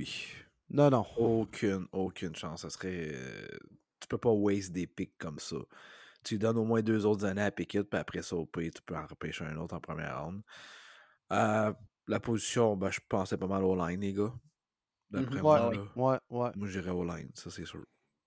Si on le choix, si on le choix euh, mettons top 10, là, euh, Skoronek, le offensive tackle de Northwestern, s'ils sont capables de mettre la main dessus, ça sera un vol. Euh, ils ont besoin d'aide. Ils ont besoin de donner du temps et de la protection, non seulement à leur carrière, mais d'ouvrir des trous pour Najee Harris. L'an dernier, il l'a montré, puis cette année, c'est un peu la même chose. Quand il y a le ballon entre les mains, il y a déjà un gars sur le dos, puis il n'a même pas fait une verge. là. Exact. On a aussi Mathieu Juteau qui nous demande Question les boys, vous voyez comment le portrait de mes Bruns et des Steelers qui ont la même fiche cette année jusqu'à maintenant? Selon vous, qui finit devant qui l'an prochain Oh L'an prochain? Oh, L'an prochain, je m'attendais pas à ça. intéressant. Euh, je vais dire les Browns. Ben oui, j'espère Calvas. Je vais dire les Browns. Même si la def des Steelers devrait être fatigante encore avec le, probablement le meilleur joueur défensif de la ligue en TJ Watt, s'il reste en santé. Mhm. Mais Ouais, non. Le, le si est important ici. Non, avec Nick Chubb qui revient, pas mal la même offensive, un Deschamps qui va être là euh, toute l'année. Non, non, c'est les Browns. Surtout une ligne offensive euh, améliorée. là. Les Browns ont beaucoup de blessures sur la ligne offensive. Ouais. Exact. Ai-je besoin d'en rajouter? Non. Non, mais euh, d'après moi, les deux équipes, par contre, cette année, on- ça devrait se ressembler, les, euh, les deux fiches à la fin de la saison. Mm. Ouais. Genre d'équipe qui pourrait peut-être jouer un peu les troubles fêtes d'ici la fin de l'année. Oui, Ouais. les deux. Les Chiefs de Kansas City qui sont allés à Denver gagner ça 34-28. On en a parlé déjà. Ils menaient 27-0, sont fait remonter, finalement gagnent. Euh, commotion cérébrale à Russell Wilson. Euh, Méchante Puis- puck dans le front, pareil. hein? Aïe, aïe, Sacrifice, aïe. hein? Pas de sens. ça n'a pas dû faire du bien. hein? Euh, meilleur receveur des Chiefs, c'est euh, Jerick McKinnon avec 112 verges, quand même surprenant. Euh, y a-t-il quelque chose à retenir de ce match-là? Pour les Chiefs, c'est simplement, je pense, d'aller chercher la victoire puis de ressortir de là en santé, right? Ouais. Oui. J'ai été surpris, pareil, trois interceptions de Mahomes. C'est rare Exact. que tu vas voir ça. Hey, Euh, euh, écoute, euh, pour vrai, ta défensive a encore bien performé, Marty. Là. Oui, faut pas checker juste les points. Écoute, le toucher de Jarek McKinnon, on s'entend que c'était n'importe quoi, là? Un fucking toss qui le regarde même pas. Même McKinnon a failli d'échapper le ballon. Il s'attendait pas à ça, il l'attrape, puis c'est sûr qu'il y avait aucun défender à côté de lui. Il court pour 42 verges, c'était ridicule. C'était des jeux de Madden à la Mahomes au PlayStation. Mais outre ce jeu-là, euh, oui, il y a eu des beaux jeux. C'est sûr, c'est l'offensive des Reid et des va toujours avoir toutes les rencontres. Mais euh, ce que je trouve plat, c'est sûr que Ross est blessé parce que je pense qu'il avait un espoir de peut-être amener ça en prolongation. C'était vraiment un très bon match à partir du deuxième quart. Puis euh, Russ, qui on le sait qu'il veut plus vraiment courir, ça allait bien au sol, puis là, il pogne la commotion. Peux-tu dire qu'il ne courra plus jamais dans sa carrière, ce gars-là? ça, ça m'a vraiment fait chier, honnêtement. Là. C'était vraiment la meilleure, la meilleure game de Russ. Là. Honnêtement, j'avais rien à dire. Là. Ça allait Hey, vraiment trois touchés, Jerry Judy en plus. c'est- Ça Ouais. doit être une première en carrière? Oui. Ou... Ouais? Premier match que plus qu'un touché dans une rencontre. Puis il y en a eu trois. Wow. Wow. Ouais. Fait que non, beaucoup d'éléments intéressants, mais ça reste que c'est une autre défaite. Est-ce que c'est là que tu t'ennuyais de Drew Locke, Marty? Ah, sacrifice. Rendu là, avec tout ce qu'on a donné pour Russ, pas le choix de dire oui, ça donne le même résultat. Ouais. Une moyenne de 16 points par match. T'ennuyais-tu de Paxton Lynch? Non, ça non, par exemple. Non? De Non. Brock Osweiler? Non, j'aurais jamais Non? donné le contre qui était exemple. Euh, comment il s'appelle, ce calvas-là? Trevor est- Simeon. Trevor Simeon. T'ennuyais-tu Oui. de lui? Ben oui, Oui. il coûtait rien. Ce choix de 7e ronde coûtait 1,53 millions à, à jouer. Ben oui, Griff. Voyons Tant donc. qu'à No ça. Ben, ça, là. là, c'est l'arbitre du salut, là. Tant qu'à donner 2,50 millions puis 4 choix, sti, dont un va être top 5. je vais prendre Trevor Simmons, je vais me faire ma gueule. oui. On va marquer plus de points aussi. En plus. Aïe, aïe, aïe. Aïe, aïe, aïe. Non, non, Ah. mais quand même, Griff, on va pas chier sur Russ, la seule bonne game qu'il connaît dans l'année, là. Exact. Non, il est revenu un petit peu de Danger Ross à quelques reprises, quand même. Un petit peu. dans un une, petit dans peu. une cause perdante, là, mais quand même, quand même. 28 points pour, euh, écoute, fais un X sur le calendrier, Marty, là, fais un vœu, quelque chose, là. Mhm. Surtout avec une défensive de même, final. 28 points, c'est en masse. Ah oui. Ouais. Ah oui. Parlant de débandade, on va y aller avec les Bucks de Tampa Bay qui se sont fait éclater par les 49ers et un certain Brock Purdy. Que oui, Brock F-150. Ah, il a Oh bien oui, joué, il a- il a bien joué, petit Brock, avec sa famille dans les estrades, son père qui broyait. Ça demandait ce qui se passait. Toi, mon fils, t'es en train de battre Tom Brady comme partant dans la NFL. Pèse, c'est moi quelqu'un! Puis ça, c'est fou, hein? Vous connaissez l'histoire aussi. Les billets n'étaient pas achetés à cause de Brock Purdy, hein? Exact. Son père est un fan de Tom Brady, puis ça faisait longtemps, puis se sont dit, hey, pourquoi pas aller à San Francisco? En plus, on va super que notre petit qui va être tranquille, c'est le troisième QB. Il devrait pas jouer la rencontre. Non seulement il joue, il éclate les Bucks, man. C'est, J'aurais broyé moi aussi. C'est, c'est comme. Ça se peut pas. C'est un autre scénario de Walt Disney, cette histoire-là. C'est, Ouais. fou. Puis, pour vrai, je pense que c'est le meilleur coach en ce moment même. Carl Shanahan, c'est incroyable comment un- il joue aux échecs, ce gars-là. C'est fou, là. Mm. Il savait exactement ce qu'il devait faire avec Brock Purdy, puis l'acquisition de McCaffrey est-tu payante? Ça n'a pas de sens. Incroyable. Pas Incroyable. de sens. La vision, elle n'a aucun sens. Écoute, faut juste voir maintenant s'ils sont capables de, en anglais, le dodge a bullet avec euh, Sa- euh, Debo Samuel. Ouais. S'il est capable de revenir pour les séries, ça serait vraiment un gros plus parce que cette blessure-là pourrait vraiment faire mal à cette attaque-là. En même temps, je pense qu'on va voir encore plus de Brendan Ayuk, qui est très sous-estimé à mon humble avis. Euh, on va voir davantage de Kittle courir dans le backfield aussi. Si on est capable un peu de, de pouvoir pallier à ce que Debo Samuel fait dans l'offensive des Niners, on va être capable, je pense, de gagner quand même un lot de match, puis pouvoir l'avoir pour le crunch des séries, parce que là, tout porte à croire qu'il devrait être établi pour les, les séries éliminatoires. Alors, euh, les Niners, c'est une belle machine de foot. J'ai vu un tweet passer disant Pour vrai, il y a peut-être cinq carrières que je prends dans la NFL avant d'avoir euh, Kyle Shanahan comme génie offensif et play caller. C'est vrai Mm. pareil. Oh Ou oui, sinon, oui. écoute, euh, moi, je prendrais peut-être Kyle Shanahan avant 22 carrières de la NFL, puis il pourrait faire des miracles avec bien du monde, comme il est en train de nous prouver présentement, puis c'est totalement vrai. Pour rien enlever à Brock Purdy, là, tu sais, je veux dire, le gars a réussi ses passes. La, la- la passe à McCaffrey, là, ce coin de la, la zone début, là, en entrant là, dans, dans- dans la zone, sérieusement, c'est un, un méchant beau target. Là. Oui, non, il a, il a- il a été impressionnant. Euh, blessé. Devrait être là, on l'espère du moins, euh, pour son prochain match. Mais euh, écoute, c'est un carrière qui a fait ouvrir beaucoup d'yeux. Puis, petite question, les gars. Euh, question de notre chum Jean-Philippe Côté qui nous dit euh, on jase là. Brock and roll Purdy. J'aime ça. Brock and Ah, roll. c'est bon ça! Brock C'est and roll! vraiment bon. Hey, pas le choix. C'est quoi son nom? À l'auditeur? Euh, Jean-Philippe Côté. Jean-Philippe Côté. Félicitations. On va te quote. On va te quote ce premier début. Pour vrai, les boys, ça va être ça son surnom. Brock Ouais, and roll, j'adore. J'a- J'adore. J'achète. Bravo. J'achète. Bravo. Puis euh, credit euh, Jean-Philippe Côté. Brock Ouais. and Rock roll. and roll. Brock On and roll! On l'avait. C'est vraiment bon. Ah, c'est Sincèrement, ça. Excellent, C'est excellent. On l'avait même pas, on l'avait même pas brainstormé. Celle-là est excellente. Fait que sa question est en deux, euh, deux, deux sections. une question. Vous pensez qu'il nous disait juste Brock and roll? Il nous dit si euh, Brock and Roll Purdy finit bien la saison, est-ce qu'il est partant en série? Puis l'an prochain, est-ce qu'il est partant devant Lance? Non. Ouais, là, faut pas, euh, faut Non. pas aller Non, trop vite en avant. avoir donné tous ces choix-là pour dire Hey, finalement, on va, on va garder Mr. Relevant. Merci, Trey. On peut pas répondre à cette question-là immédiatement. Mais si jamais ce dude-là, Brock and roll, remporte le Super Bowl, Ça serait une histoire à la Tom Brady un peu. Là. Tom Brady, sais, c'était pas Mr. Irre- Irrelevant, mais c'était sixième ronde. Ouais. Blessure au carrière devant lui avec Drew Bledsoe. Il a pris les, les- les commandes. Puis Bill Belichick a juste été assez intelligent pour dire ce gars-là, il a quelque chose de spécial, puis je vais lui donner la job. Euh, Brock Purdy, là, tu sais, si, il va, il va en série, il performe bien, puis au camp d'entraînement, il performe encore, puis euh, il est affamé, puis il va fort. Pourquoi pas dire à Trey Lance, écoute, mon grand, euh, ça marche pas avec nous autres, puis tu le prends comme monnaie d'échange pour aller chercher un choix de repêchage peut-être un peu plus bas que, tu sais, comme troisième ou quatrième ronde, on sait jamais. Puis Jimmy Garoppolo, tu le mets comme euh, backup au cas où, puis crème, let's go, là, on, va, on, va, on va rouler avec cette équipe-là. là. Brock Purdy est peut-être le Mac Jones que Carl Shanahan voulait, selon les rumeurs, lors du fameux repêchage. Peut-être.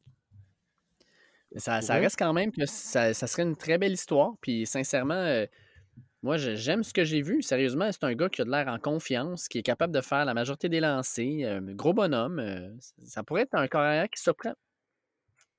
Brock and roll. Ouais, Brock and roll. Merci, Jean-Philippe Côté.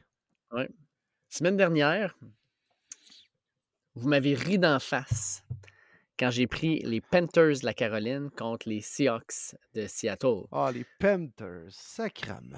Et je vais vous dire que vous m'avez ri d'en face et cette semaine, qui rira, rira le dernier. Et les Panthers de la Caroline ont gagné ce match-là 30 à 24, messieurs. C'est maintenant une équipe qui se bat pour une place en série à rien de moins avec Sam Darnold comme corps arrière. Ben, Ridicule. à cause d'une division de nuls?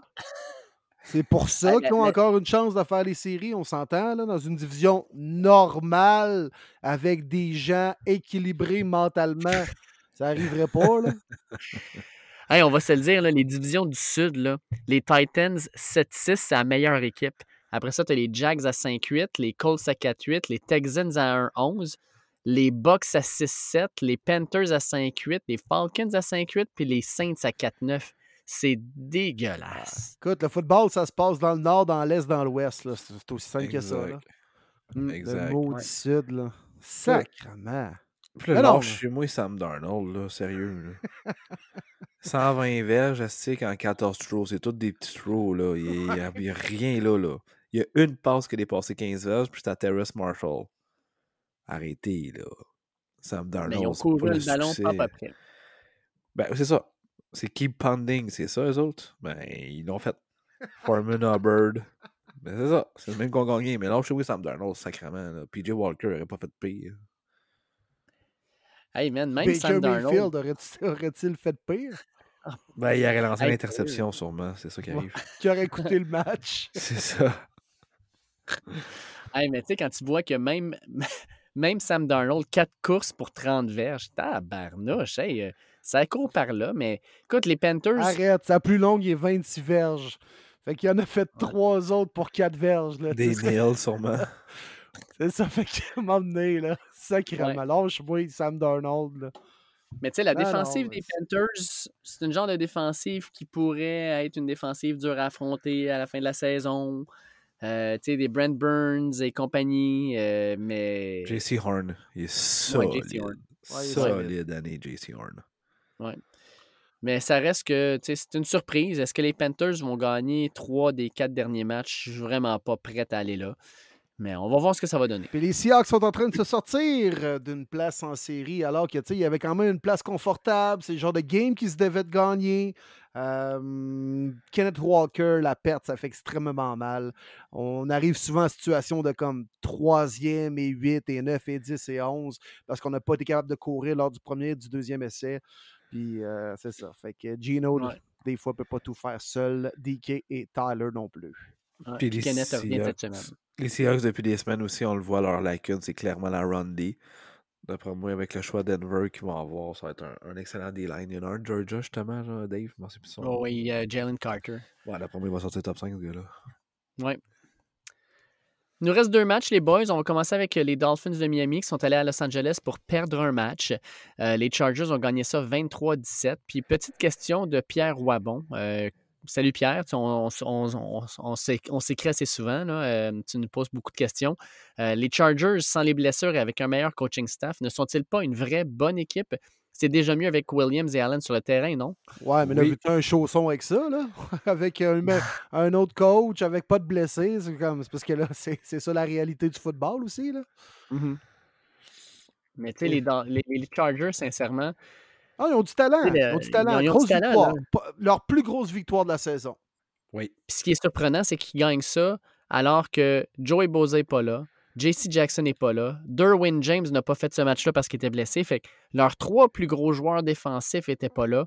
Puis Khalil Mack n'a pas connu un gros match. Puis malgré ça, ils gardent les Dolphins à moins de 20 points. Grosse surprise. Les gars, moi, je vais vous poser la question parce qu'on n'a pas Alain Poupard avec nous autres, là, mais les 49ers ont-ils donné la fameuse clé de pendant sur l'attaque des Dolphins? C'est-à-dire de prendre des, des, linebackers comme par exemple Fred Warner, puis tu les mets entre les chiffres, donc dans le milieu du terrain, parce que c'est ça qui se passait. Là. Toi, passe rapide dans le milieu du terrain à Tyreek Hill, qui pouvait à ce moment-là faire un move, même chose avec Jalen Waddle. Mais là, on, met beaucoup de gars dans le milieu du terrain. On a fait ça justement avec les Chargers. Puis, bizarrement, là, toi, plus de difficultés. Il, y a moins d'options disponibles. Les passes un peu plus longues vers les lignes de côté, il y a plus de difficultés. Est-ce que c'est vraiment la, fameuse clé qui, qui était capable de, bloquer l'attaque des Dolphins? C'est incroyable dans cette ligue-là, comment que les DC s'ajustent rapidement. Avant, ça prenait minimum une année. vous vous en souvenez, les offensives de Chip Kelly, pendant un an, ça marchait à côté. L'année d'après, whoops, c'était terminé, les DC s'étaient ajustés. Master, ils s'ajustent pendant la saison. C'est fou raide. Puis oui, les Niners, il faut leur donner le crédit parce que c'est exactement ça. Élimine le jeu en plein milieu, puis laisse les gars recevoir, aller un contre à l'extérieur. Puis le CB, c'est quoi son nom? Je pense que c'est Michael Davis qui avait une solide game numéro 43 de Chargers. Que justement, c'est ça. Il était un contre un, puis il était capable de, battre les receveurs dans cette rencontre-là. C'est carrément la clé du succès parce qu'on sait, toi, il il est quick, fait qu'il est bon sur les slants, euh, des hitch, des différents trucs de ce genre-là. Mais si tu mets tes backers comme Kenneth Murray dans cette rencontre-là en plein milieu, ben, ça enlève carrément l'option de lecture. Puis la pression arrive vite aussi. Donc, oui, Khalil Mack n'a rien sur les papiers, mais était souvent quand même proche de Tua.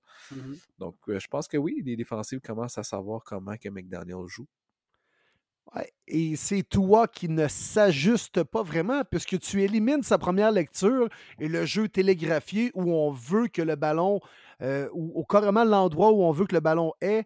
Euh, si on est capable d'éliminer ce jeu-là, puis que Tua euh, fasse son pre-snap read, puis il voit que finalement, ça ne fonctionnera pas comme il veut, rapidement, il capote, puis il est moins à l'aise dans la pochette. Dans la pochette, il ne sait pas trop quoi faire avec le ballon. 10 en 28, là.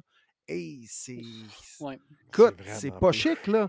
Puis là, contre les Niners, c'était à peine 50% de passes complétées immédiatement, dès que tu élimines sa première lecture, il a l'air d'un chevreuil sur l'autoroute, toi. Pour vrai. Mmh. C'est pour ça ben, C'est là qu'on va voir. Euh, c'est là qu'on va voir si Mike McDaniel, c'est un grand. Euh, tu sais, tout le monde parle de lui comme un grand génie à, l'attaque.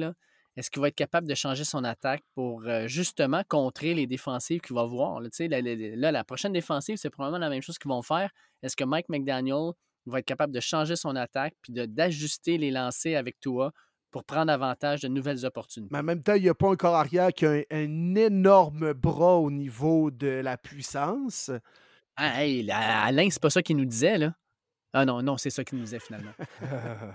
Est-ce que tu peux vraiment comme exploiter la rapidité de Waddle et de Hill? La balle ne se mmh. rendra pas. Rapidement, c'était de jouer avec ces gars-là comme en motion, puis avec des tracés au milieu du terrain, avec un secondaire qui les suit ou un safety qui est clairement en arrière et qui n'est pas capable de suivre la parade au niveau de la rapidité. Mais rapidement, si tu es capable d'éliminer cette première lecture-là, euh, toi, est vraiment moins efficace. Ça fait deux matchs qu'on le voit. là. Puis les Dolphins, une bonne équipe, mais mis à part les Bills, ils n'ont pas battu des gros clubs cette année. Oui, effectivement. À part les Browns, là, Dave, tu étais là pour le match des Browns. Oui, oui, j'étais pas mal là on termine avec le Monday Night. Monday Night qui a mal commencé parce qu'on a vu la chute de Kyler Murray, euh, une blessure sans contact. Le mais lui, c'est pas son année? Sérieux, c'est. dans un jeu no contact comme ça. Mmh. Et puis d'ailleurs, euh, à la fin de ce petit segment-là, j'ai une question à vous euh, poser par rapport à Kyler Murray. J'ai hâte de vous entendre là-dessus. Mais on va parler du match parce qu'en plus de ça, James Conner est blessé fait que les, Cardinals perdent ça 27 à 13. Mais on va y aller avec deux petites questions. Mathieu Labbé, notre chum fan des Cards, nous demande est-ce que les Cards devraient drafter un corps arrière ou complètement oublier la prochaine année? Murray risque de ne pas revenir avant le milieu de la saison prochaine. Est-ce qu'on trade D-Up même et nos bons joueurs puis on recommence encore à zéro? Ben non. Non, tu peux pas il y, a, il, y a, du désespoir hein, là-dedans, je pense. oui. ben, c'est sûr. C'est sûr. c'est comprenable. C'est comprenable. Mais euh, regardez les Giants de New York. Ils s'en allaient dans quelle direction, eux autres, dans les 3-4 dernières années, mettons? ça, tournait pas, mal, en rond, là. On a décidé de garder nos éléments. Les gars qu'on avait repêchés, comme euh, Dexter Lawrence, Saquon Barkley, Daniel Jones, une coupe de gants défensifs, Xavier McKinney compagnie. Là, enfin, on amène quelqu'un qui instaure une culture et qui est un head coach digne de ce nom dans la NFL d'aujourd'hui. Regardez les résultats cette année, alors qu'on n'a pas changé grand, grand chose. Il y a des bonnes pièces chez les Cards. Il y a des très bonnes pièces. Cette équipe-là tourne en rond présentement, mais il ne faut pas ici une bombe là-dedans pour commencer à zéro. C'est pas ça la solution. Non, exact. C'est sûr que le, timing de la blessure de Murray est atroce parce qu'il ne sera pas là durant l'entraînement du tout. Puis qu'on est pas mal tout conscient que ça va être un nouveau coach en plus. Fait qu'apprendre un nouveau playbook, puis la connexion avec tes receveurs, ça va être difficile. Mais tu sais, même si Diop connaît un très bon euh, moitié de saison, euh, rendu à 30 ans, tu n'as pas assez de valeur de retour pour les changer. Je trouve que ça serait inutile de faire ça. on ne sait jamais, peut-être que Murray, à son, jeune âge, est capable de rétablir plus rapidement d'une blessure comme ça, même si je serais surpris. Mais tu peux pas. Euh, le seul changement que tu vas faire, c'est entraîneur-chef, puis peut-être DG, même si c'est déjà entamé. Là, on a vu que Steve Keim est quitté à cause de problèmes de santé. C'est peut-être vrai ou c'est peut-être juste masqué pour dire que c'est pas mal la fin pour lui aussi. Mais euh, non, sur le plan football, il n'y aura pas de changement à poste de corps. En tout cas, on va se le dire, bravo aux Patriots qui, grâce à cette victoire-là, restent dans la course aux séries. Euh, il n'y avait pas le choix de gagner ce match-là. Mac Jones, euh, même s'il n'a pas connu un très grand match, a fait ce qu'il avait à faire. Ramondre Stevenson, une blessure, espérons-le, qui n'est pas trop grave. Mais tu sais, à la façon des Patriots, ben, en arrière, on avait Kevin Harris et Pierre Strong qui ont été capables de faire euh, les gros jeux puis d'être capables de bien jouer. en tout cas, ça, ça reste quand même une victoire, puis une victoire importante. les gars, vous avez Strong, dit. La, la roche forte, j'étais là, c'est qui ce gars-là? Eh oui. Ah, il arrive de, euh, de North Dakota, euh, South Dakota State. South Dakota State. South Dakota State, mais il, est vraiment, il était vraiment très fort. On l'a dit tantôt, le sud là, du Dakota, là, le sud du football, football sont très très bons d'ailleurs. mais moi, dans ce match-là, c'est euh, on a tout porté notre attention sur Matt Jordan, mais Josh O'Shea aussi connaît une très bonne année. Trois sacs dans, cette, dans ce match-là. On a une belle paire de, de lits défensifs du côté des Pats. Mm. les gars, je vous avais dit à la fin de ce segment-là que je vous posais une question, puis j'avais hâte, hâte de vous entendre là-dessus. Petit débat, les gars. Kyler Murray, là, je ne sais pas si vous vous rappelez, mais à la fin de la saison dernière, sur ses Instagram et médias sociaux, il avait enlevé toutes ses photos, puis il avait gardé juste ses photos de baseball. Est-ce que vous pensez que Kyler Murray aurait mieux fait d'aller jouer au baseball finalement que de revenir puis de jouer au football cette année? En tout cas, il n'aurait pas fait autant d'argent, ça, je te le garantis. C'est ça. Ben, oui, puis non, parce que tu regardes présentement les contrats qui sont signés dans le baseball majeur, oui, des 9 ans, 360 millions. Si je sais bien que c'est les vedettes, là, mais Kyler Murray, il est si bon que ça. Peut-être qu'il y aurait eu des- un gros contrat. Il aurait peut-être fait 20 Ah millions place d'en faire peu. 40. là. Ouais, mais c'est un processus, le baseball. Il faut que tu passes par les mineurs, puis le A, puis le 2A, puis le 3A. Puis c'est pour ça que ça ne tentait pas, même à l'époque, de s'embarquer là-dedans, alors qu'il per- il sa- il savait pertinemment qu'en performant, mettons, à Oklahoma dans la NCAA, il pouvait être le premier show au total. Et c'est ce qui est arrivé. Et là, il a signé un contrat de pas loin de 45 millions par année. Sais, c'est dommage qu'il y arrive présentement. Là. Kyler Murray n'est clairement pas une bonne saison au niveau personnel et performance, mettons. Mais écoute, je pense pas que c'est un gars à- sur qui on doit cracher présentement. Puis je comprends un peu ta question, mon Dave, mais la réponse est non. Non, il aurait pas mieux fait. Il y a, eu débat là-dessus, puis je pense que c'était bien avant qu'il signe son gros contrat. il a prouvé qu'il avait sa place dans la NFL, puis il l'a encore, même s'il est sur un down year. Fait que moi aussi, ma réponse est non. Il n'aura pas nécessairement mieux fait qu'au baseball. Il aura fait ultimement le bon choix pour sa carrière professionnelle et sa carrière aussi euh, salaire monétaire. tu sais, on peut le comprendre, même à l'époque, il disait Moi, je vais encore avoir plus de reconnaissance en étant un carrière dans la NFL qu'un joueur de champ gauche avec les Aces d'Oakland dans la, au baseball majeur. Mm. Tu sais, être- Ça, je suis 100% d'accord. Tu La plateforme qui lui est donnée en étant un carrière dans la NFL est 100 fois plus énorme qu'au baseball.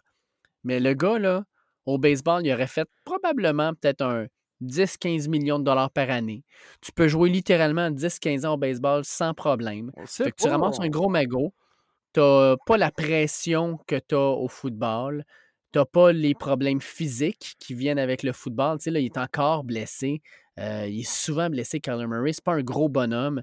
Euh, sincèrement, sans dire qu'il aurait dû faire ce choix-là, je pense que, tu sais, mettons, le football, on sait qu'on est des fans de football. Moi, je suis pas de football. Fait que, tu sais, go. Mais, tu sais, mon gars aurait le choix entre jouer au baseball puis au football pour un salaire peut-être un peu moindre.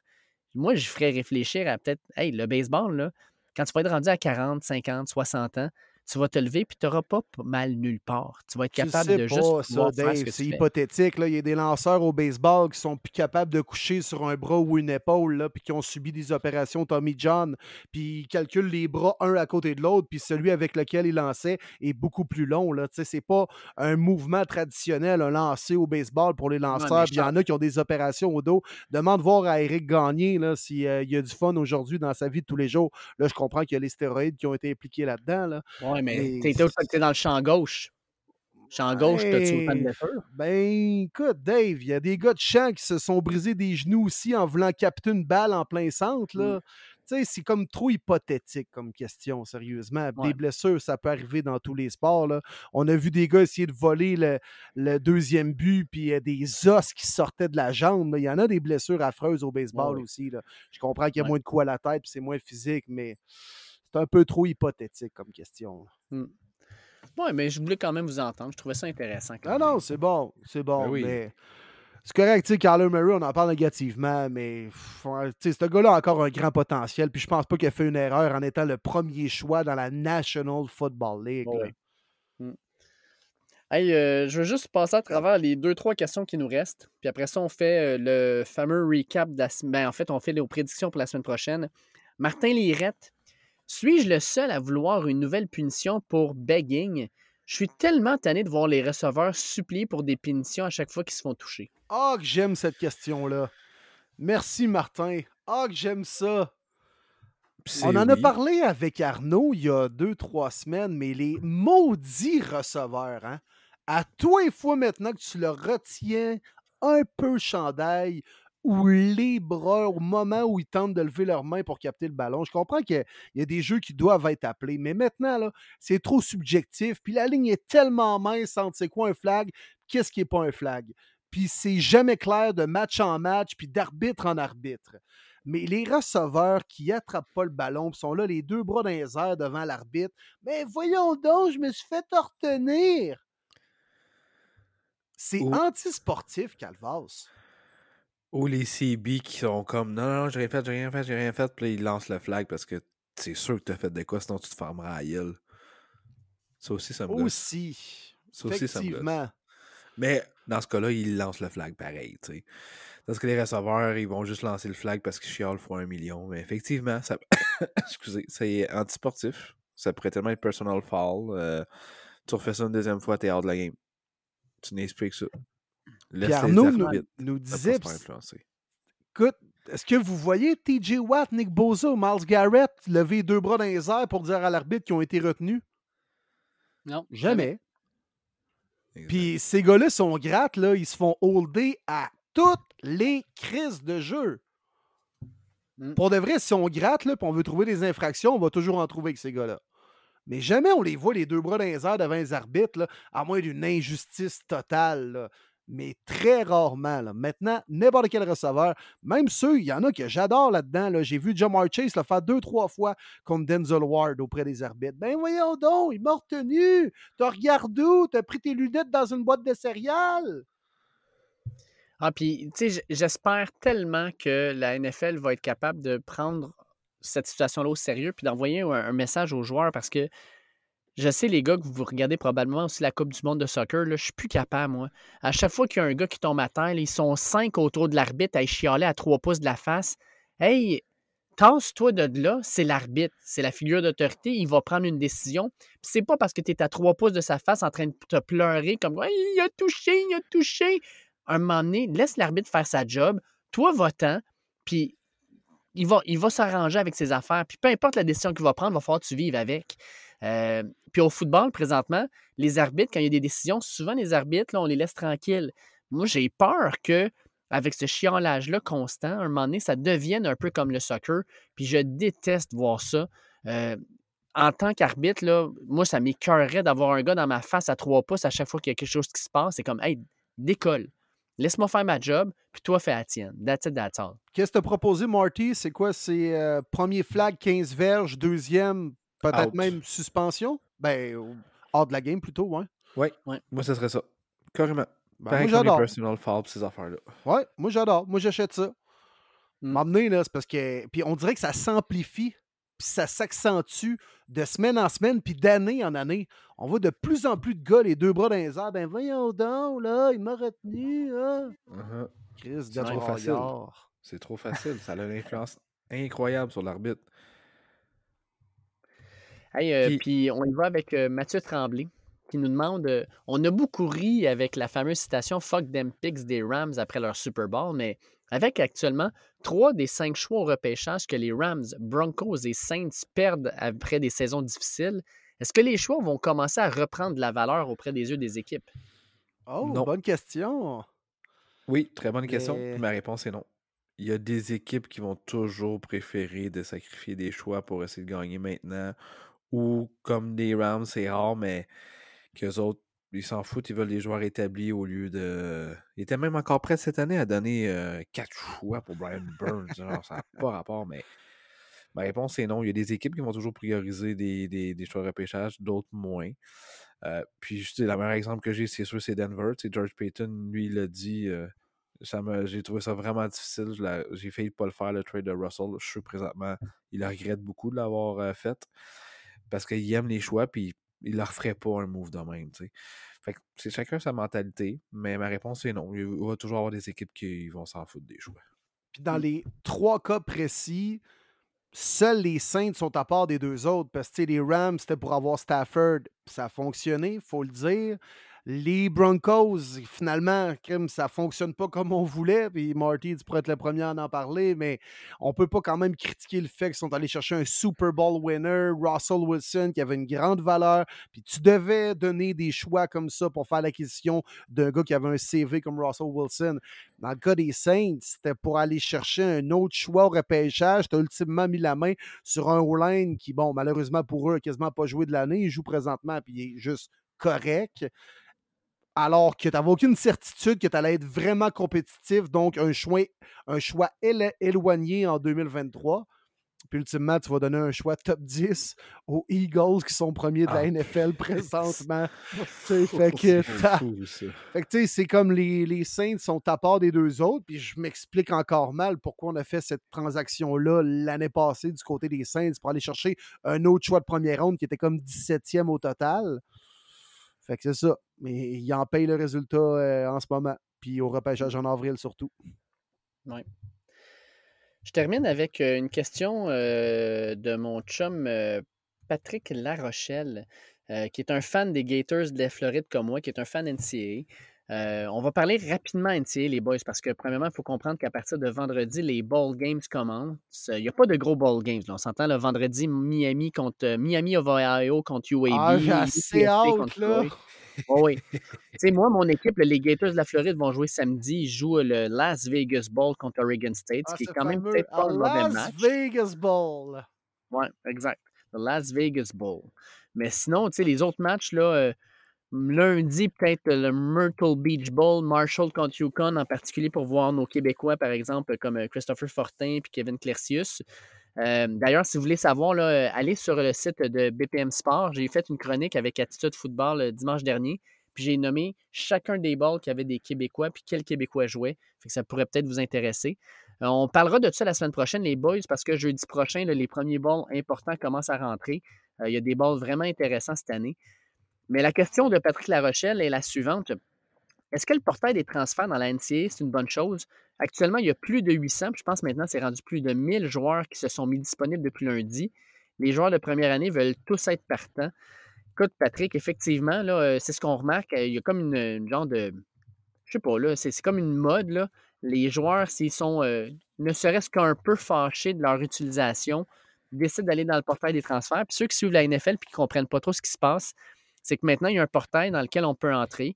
On ne perd pas d'année d'éligibilité, fait qu'on peut changer de programme sans avoir une perte d'une année d'éligibilité, fait qu'on peut littéralement commencer dans une autre université direct après. Et cette clause-là, Dave, a été entre autres entrée en vigueur à cause de Baker Mayfield? Oui, exactement. Fait que ça fait en sorte que là, présentement, là, on a au-dessus de 1000 joueurs qui ont décidé que eux, ils n'étaient pas heureux dans leur université actuelle et qui décident de rentrer dans le portail des transferts. Fait que les universités vont regarder dans le portail pour aller chercher des joueurs qui vont peut-être les aider cette année euh, ou peut-être même l'an prochain. puis euh, il y a quelques joueurs d'importance. Euh, on a des gars quand même, quand même relativement connus qui sont là-dedans. Mais 1000 joueurs, c'est énorme, sachant que, par exemple, l'an dernier, seulement 30% des joueurs ont retrouvé une nouvelle université. Parce que là, tu as tous les joueurs recrues là, qui montent aussi. Fait que tu as comme le choix de dire je vais prendre un gars qui a déjà deux ans d'expérience, mais qu'il n'était pas content de sa situation dans son université. Est-ce qu'il va être capable de fitter dans notre système? On ne le sait pas. Ou j'ai un gars que je recrute depuis deux ans au système secondaire, que je peux faire monter, qui va pouvoir jouer les quatre prochaines années avec nous autres. Puis lui, ben, il est vraiment in pour jouer avec nous autres depuis le début. Fait que ça, c'est quand même intéressant comme question. Puis oui, c'est un, un, problème, mais je pense que ça va se régler de lui-même dans les prochaines années. Ben, je l'espère, parce que moi, je trouve que ça fait perdre la crédibilité. Il y a un QB, euh, malheureusement, je suis pas mal moins ça qu'avant, que ça va être sa quatrième fois en quatre ans qu'il rentre dans le portail. Je sais, m'emmener, c'est quoi l'affaire, là? Ça te prend la stabilité. Euh, tu de GT Daniels. Oui, exactement, GT Daniels. Ce gars-là, je suis désolé, il se fera jamais repêcher dans la NFL. C'est quoi ça, jouer au yo-yo comme ça? C'est-tu une si bonne chose que ça, le portail? Je pense que des situations comme Joe Burrow, Baker Mayfield, a été euh, même Jalen Hurts a été utilisé, je pense, au bon moment, logiquement, pour ta carrière professionnelle. Mais là, c'est-tu comme on fait juste s'amuser parce qu'on fait des gros bébés là là, parce qu'on pense être meilleur ailleurs? Je sais pas. Moi aussi, quand j'ai vu 1000 joueurs, j'ai sursauté, je me suis dit que le portail devrait juste plus exister en là. C'est ridicule ce qui se mmh. passe. Carrément. T'as bien raison, c'est ça un peu la situation. Les gars, ils veulent choisir où jouer, mais tu sais, t'es pas professionnel encore. Je comprends aussi des situations, tu sais, Dave puis Marty, comme Caleb Williams, qui vient de gagner le Heisman cette année. Lui avait été recruté à l'époque par Oklahoma, mais a choisi clairement cette université-là à cause de Lincoln Riley, qui était l'entraîneur d'Oklahoma. Là, lui, Riley, s'en va à USC. Je comprends que Caleb Williams fait Ouais, moi, je suis vraiment allé avec les Sooners à cause de Lincoln Riley. Mais je veux le suivre à USC, puis je vais être son corps arrière. Puis je, comprends, là, puis ultimement, ça a été une bonne décision pour lui. Là. Il a gagné l'Heisman cette année. Des cas précis comme ça, ça peut servir, mais en ce moment, c'est plus Ah, je suis pas à l'aise ou finalement, on m'a fait peut-être des promesses qui ont se sont pas avérées vraies, euh, donc je vais aller jouer ailleurs. C'est un peu comme de choisir où aller jouer. Ça fait attitude de bébé Lala pas mal. Oui, mmh. c'est vrai, je la vois aussi. Ben, écoutez, euh, premièrement, un énorme merci pour toutes vos questions. Je pense qu'on a répondu à la grande majorité. On ne peut pas tout le temps tout répondre à tout, mais on essaie quand même. Là.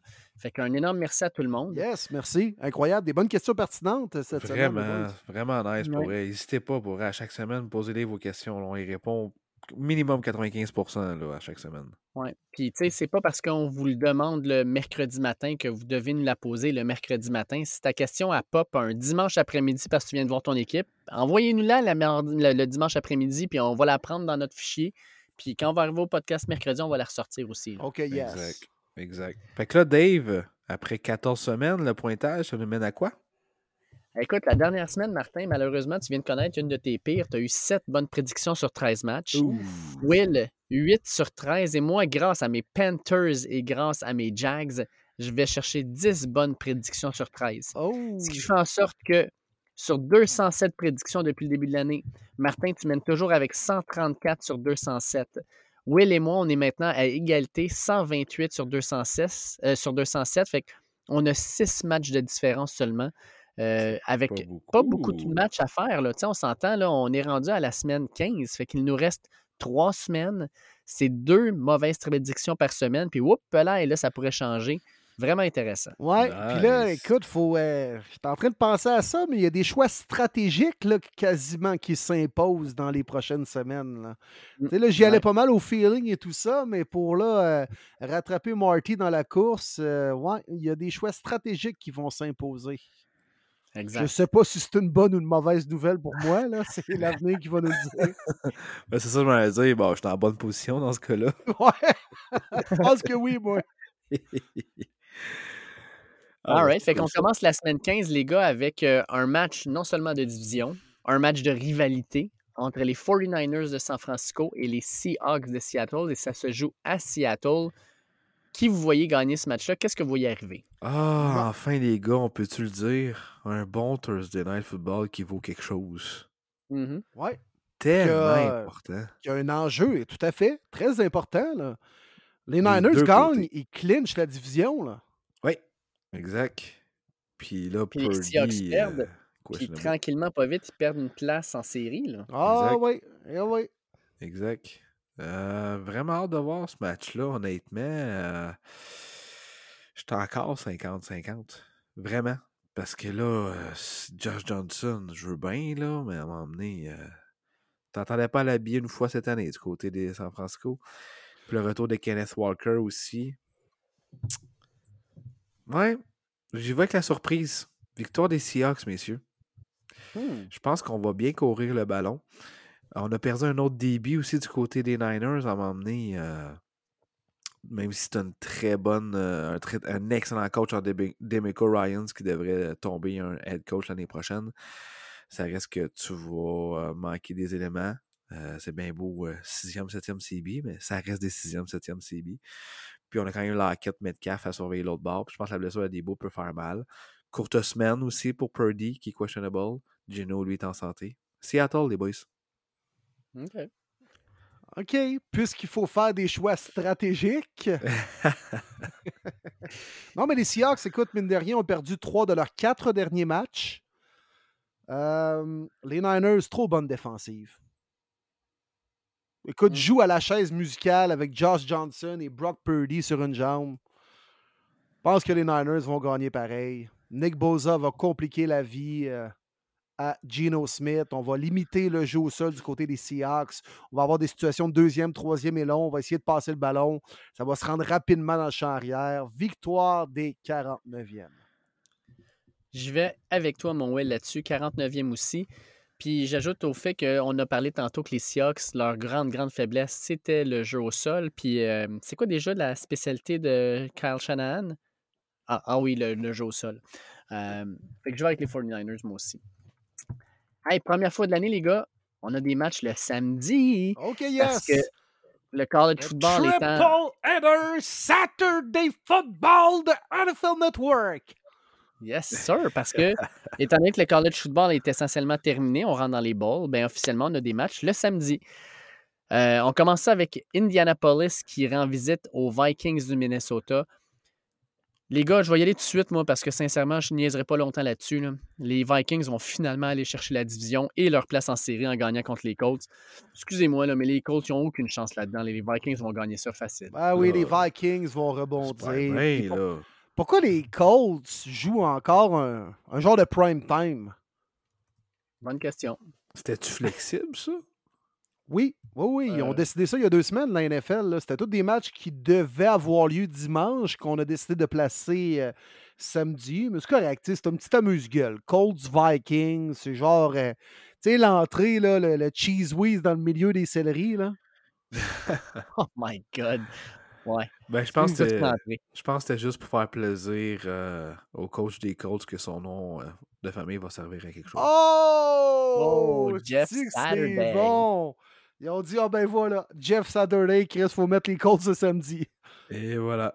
Je vois pas d'autre chose. Puis c'est un genre de prime time pour les Vikings, c'est Captain Kirk, mais à 13h, tu sais, fait que c'est comme un bon entre-deux. Ouais, j'aime ça. Pas trop de ça, moi, risques. avec. Moi, je vois, surtout dans cette game-là, Justin Jefferson dépasser le cap des 100 réceptions. Euh, je vois Dalvin Cook passer dans ce match-là le cap des 1000 verges dans la saison. Euh, écoute, les Colts, là, sincèrement, ils vont peut-être être capables de courir le ballon là, euh, contre la défensive des Vikings, mais je vois les Vikings mettre facilement 30 à 35 points dans les dents des Colts.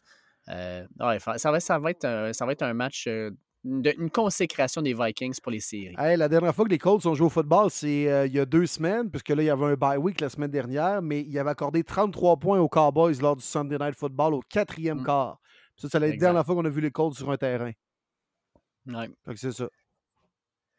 Ensuite, on a les Ravens contre les Browns. Ça joue à Ohio, Cleveland. Hey, mon Will, présentement sur les sites de revente, on peut avoir des billets pour 9 pour ce match-là. 9 piastres. Simonac, on... ça me donne presque le goût d'y aller. Euh, on voit quoi dans ce match-là? Euh, ça dépend si Lamar Jackson est de retour. Euh, tout pointe vers ça. Ah oui, tu trouves? Ça fait deux jours de suite qu'il se pratique pas, puis Andley était full aujourd'hui. Ouais. Bon, Ouais, je suis pas sûr, moi, quand Lamar va jouer. Moi, je pense que ça va être Hunley qui va Moi starter. aussi. bon, ben tant mieux. Genre de game que tu pourrais jouer les troubles à fête, je pense. Ouais. Ouais. Ben écoute, les Browns ont bien terminé la deuxième demi face aux Bengals. Plus convaincant de Sean Watson. Elle semble retrouver un peu son aisance sur le terrain, autant par la course qu'avec ses passes. euh, Mais la défensive des Browns, là, Jeremiah Ozukramwa, GOK, euh, fini pour l'année. Il rejoint euh, Taki Taki. Il rejoint euh. Anthony Walker. Il rejoint euh, Jacob Phillips. Chris, on n'a plus de backer. Les Browns n'ont plus de secondaire. Êtes-vous secondaire? Avez-vous déjà joué linebacker? Envoyez votre CV aux Browns de Cleveland. We want you. Oui. Euh, Browns, let's go. Mm. Bon petite game le samedi en fin d'après-midi, un peu chaud d'ail. Let's go les Browns. Ah, je vais avec toi, Will. Browns, moi aussi. Ah, je la file pas, Ravens. La première pas. à Deshaun à domicile, enfin, il se fera pas huer, du moins j'espère. Fait que. euh, Ouais. ouais. Écoute, euh, moi, je vais y aller avec les Ravens. Tu sais, tu parlais de pick euh, qui était stratégique. Euh, Lamar Jackson, dans les dernières games qu'il a joué, il n'était pas très convaincant. Puis Huntley, quand il a repris la relève, il n'a pas été mauvais. S'il joue ce match-là, je pense que ça pourrait être bon. J.K. Dobbins, bon retour au jeu. Je vais y aller avec les Ravens simplement pour aller vous reprendre un pick, les boys. C'est plus ça mon analyse. Ce qui n'est pas très super. Après ça, on s'en va à, à 8h15 le soir. Et ça, c'est le fun. Samedi soir du football. Ouais. Incroyable. Puis c'est pas rien, là. On va aller voir les Dolphins de Miami qui vont jouer contre les Bills de Buffalo à Buffalo. On annonce de la neige. Ouais. Je sais pas si vous avez vu le T-shirt de Mike McDaniels à pratique à matin à, à Miami. Il se promenait puis il me disait, sur son T-shirt, il était marqué On a besoin de températures plus froides. Euh, je trouvais ça très drôle, un peu coquille de sa part. Euh, Trop gros, gros, gros match de division, sincèrement. là. Les Dolphins ont besoin de rebondir. Ils n'ont vraiment pas le choix. Puis les Bills, eux, ont besoin justement de mettre le pied sur le cou des Dolphins puis des écraser. Euh, J'ai hâte de voir ce que ça va donner. Trop cocky. Trop cocky. Avec la neige puis tout ça, no way. Les Bills l'ont échappé à Miami parce qu'il faisait chaud. Les Dolphins vont perdre à Buffalo parce qu'on gèle. Tout à fait. Puis Tua aussi qui s'en va dire Hey, euh, by the way, ça a l'air qu'il neige en Alabama, là. Fait que je sais quoi de la neige, là. Ah ouais, t'es autant habitué de jouer dans ces conditions-là que les joueurs des Bills. Deux défaites euh, pratiquement à plat de couture pour les Dolphins dans les deux dernières semaines. Ouais. Ça va être une troisième. Oh oui, C'est leur euh, moins bonne passe de la saison, puis ils s'en vont à Buffalo affronter les Bills qui se souviennent de cette game-là perdue en début de Et saison. là là, oui. Non, non, moi je pense qu'ils vont se faire crisser une volée pour vrai, les Dolphins. Rien de moins. Ah oui. Ah, ouais, pour vrai. Déjà, je vais avoir deux touches au sol. Ouais. La Non, D des euh, Dolphins, là, ouf. À part Christian Je vais avec vous autres, moi, les gars. Moi, je vais avec la victoire aussi des Bills. C'est unanime. Euh, les Dolphins, là, ils vont avoir une magnifique série de trois défaites de suite. Puis euh, ça va être pleinement mérité. Puis il m'a dit, là, les Dolphins, là, on disait que c'est le, le meilleur avantage du terrain. Là. Va-t'en à Miami. euh, puis après ça, transfère-toi à Buffalo, où il annonce samedi soir 5 à 10 cm de neige. Extreme cold outbreak expected. Euh, tabarnouche, hein? Un Fahrenheit ressenti. Ça va être fret en tabarnouche. Je vais te dire, Tyreek Hill, là, jouer dans le froid, il l'a déjà fait à Kansas City, mais rarement dans ce froid-là. Euh, ça, va être, ça, va, ça va être une dégelée. Les Bills vont leur donner une volée. Ah, surtout avec Tua les- sera pas capable de lancer là-dedans. là. Non, exact. Avec les gens chauds marde dans les estrades dans Bills Mafia en train de crier après tout là. Mais non. Écoute. Ah, exact. Fait qu'on se transfère maintenant euh, du côté du dimanche. Le dimanche matin, écoute, dimanche, ça va être épique. Le dimanche matin, 10h le matin, finale de la Coupe du monde de soccer. C'est vrai. Tu closes ça, France, tu manges, puis après ça, ça rentre la NFL. Oui. Incroyable. Qui gagne ça, Dave? Argentine, France? Ah, les Tout le monde dit Français. qu'il voit Argentine à cause de Messi, mais la France, là, Non, sincèrement, ils ont une équipe extraordinaire. Les il y a- Français. Tout le monde dit un peu des deux, pour vrai. Tout le monde dit que la France, c'est la meilleure équipe, mais que tout le monde aimerait ça de voir Messi gagner une Coupe du Monde. Mhm. Mais ils sont vraiment forts, les Français. Ils sont forts en calvas. Ouais, ouais. Ben oui.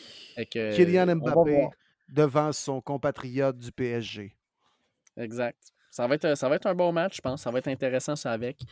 Être meilleur que les Euh, games à 13h, parce que sérieux, euh, Ben, il y en a une qui m'intéresse vraiment beaucoup. ouais. Vous savez laquelle? C'est ça. Euh, il y en a peut-être une autre, là, encore, là. On va commencer avec les Eagles contre les Bears. Euh, Les Eagles sont sur une lancée, même s'ils vont jouer au Soldier Field puis qu'il fait froid, les Eagles, c'est pas comme s'ils n'étaient pas habitués. Ils jouent à Philadelphie, bâtard. Euh, Non, non, Moi, je peux pas juste dire euh, les Eagles, fais juste dire le nom des équipes, là, puis c'est tout, là. euh. Là, les boys, lâchez-moi là, les odds des euh, prédictions. là. C'est trois Eagles, là, s'il vous plaît. Ben oui, ben oui, ben Ouais, oui. ben exact. oui. on, peut déjà passer au prochain Les appel. là. Eagles, les Aigles sont pour de vrai. Ah oui. Ensuite, on a les euh, Falcons contre les Saints. Puis, on niaisait tantôt, mais c'est vrai, Colin. Si les Falcons gagnent ça, puis euh, on a les Bucks qui perdent, puis que les Panthers perdent, mais les Falcons deviennent les leaders de la division. Ah, Ça n'a pas de du bon sens, mais c'est ça pareil. Aïe, aïe, aïe. Bon, quel autre terme qu'on peut euh, les appeler, cette division-là? La, la marde, le vomi, c'est quoi les deux autres choses dégueulasses, là? Nullité, euh, du. un cadavre, je sais pas. Le NFC shit. Ça n'a pas de sens, pour Ouais. vrai. Ouais. Puis ça, je me souviens, il n'y a pas tellement longtemps, là, quoi, là, 3-4 ans, Drew Brees, Matt Ryan, c'était le fun. C'était une belle rivalité, Falcons Saints. J'adorais Mm. regarder ces games-là. À cette heure, je veux plus rien savoir. Hey, Ouais, puis c'est le départ de Desmond Ritter. C'est vrai. Premier, premier départ dans la NFL. moi, pour avoir été en Nouvelle-Orléans, les gars, c'est la plus grande rivalité des Saints, là. C'est avec les Falcons, là.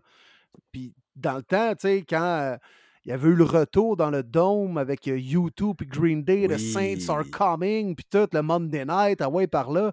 C'était contre les Falcons, là. C'est vrai. Fait que, euh, non, juste pour rajouter à ce que tu disais, Marty, c'est- on a connu des beaux jours dans cette rivalité-là, mais c'est loin d'être le cas cette année, mettons.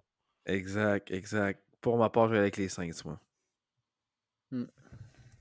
Ah, oui. Seigneur, hein? Ben là, vu que Martin prend les Saints, je vais prendre les Falcons.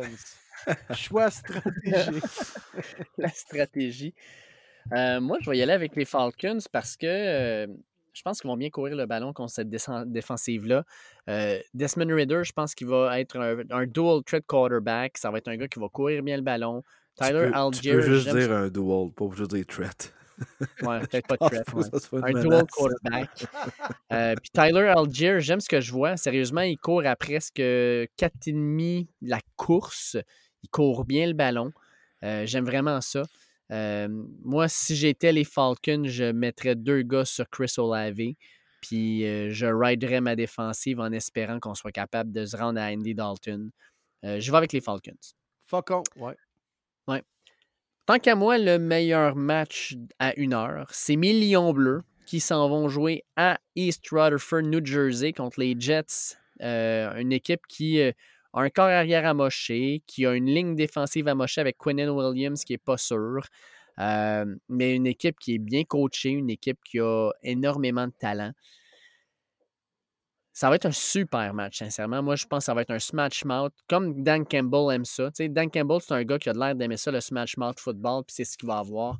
Entre les deux euh, entraîneurs, selon moi, les plus, euh, les plus terrifiants de la ligue. On va le dire de même. Là. Euh, dans une ruelle, Ouais. c'est le genre de deux gars que tu ne veux pas affronter euh, dans un combat main à main. Non, t'es mieux de les avoir de ton bord que contre toi. Exact. Exact. Je vais me prononcer en premier. Moi, j'ai avec les Jets. Euh, les Lions à l'extérieur, c'est pas la même équipe qu'à domicile. Peu importe, la défensive des Jets est vraiment quelque chose. Je pense que euh, l'attaque des Lions va en arracher quand même dans cette euh, rencontre-là. Ça risque d'être à bas pointage. J'ai hâte de voir l'offensive des Jets, comment qu'est-ce qu'ils vont rebondir. Mais euh, New York pour moi. Moi, j'y vais aussi avec les GETS. Jets, Jets, Jets. Les- C'est ça. Les Lions doivent me prouver, Dave, puis ça pourrait carrément être ce genre de match-là où ils vont gagner sur la route contre une bonne équipe et surtout une coriace défensive. Mais jusqu'à présent, ils ne me l'ont pas montré. Puis je pense que les Jets ont chèrement vendu leur peau contre les Bills. Ils méritaient peut-être même un meilleur sort.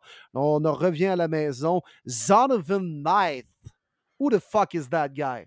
Mais il fait bien. Il fait très bien. Il court la balle. On a une bonne O-line, une grosse défensive, vraiment, les Jets. Ouais. ça va être tough pour Goff et compagnie. Là, donc, euh, moi aussi, je vais comme Marty. Moi, je vais y aller avec les Lions parce que la perte de Quinnen Williams est énorme pour cette défensive-là. Ce gars-là, c'est le moteur, c'est le gars qui me place le lead dans la défensive. J'ai hâte de voir le duel entre la sauce Gartner puis le dieu soleil Saint-Brun. Euh, pour moi, ça va être le duel à suivre. Mais je pense que grâce justement à la perte de Quinnen Williams, on va courir le ballon avec D'Andre Swift puis Jamal Williams. Puis Jamison Williams pourrait avoir un gros match aussi. Euh, je pense que tranquillement, pas vite, là, il commence à prendre sa place dans cette attaque-là. Euh, je sais pas, je pense que les Lions vont gagner ça. Puis ça fera en sorte qu'on tomberait à 7-7, 500, puis qu'on se placerait tranquillement pas vite pour les séries. Fait que la semaine dernière, je les ai pas pris, mes Lions, parce que. euh, On les a Je pris. sais pas, tu sais. Ben, je, je les ai pas pris, c'était les Tu devrais te Vikings. fier à notre tendance, mon Dave, plutôt.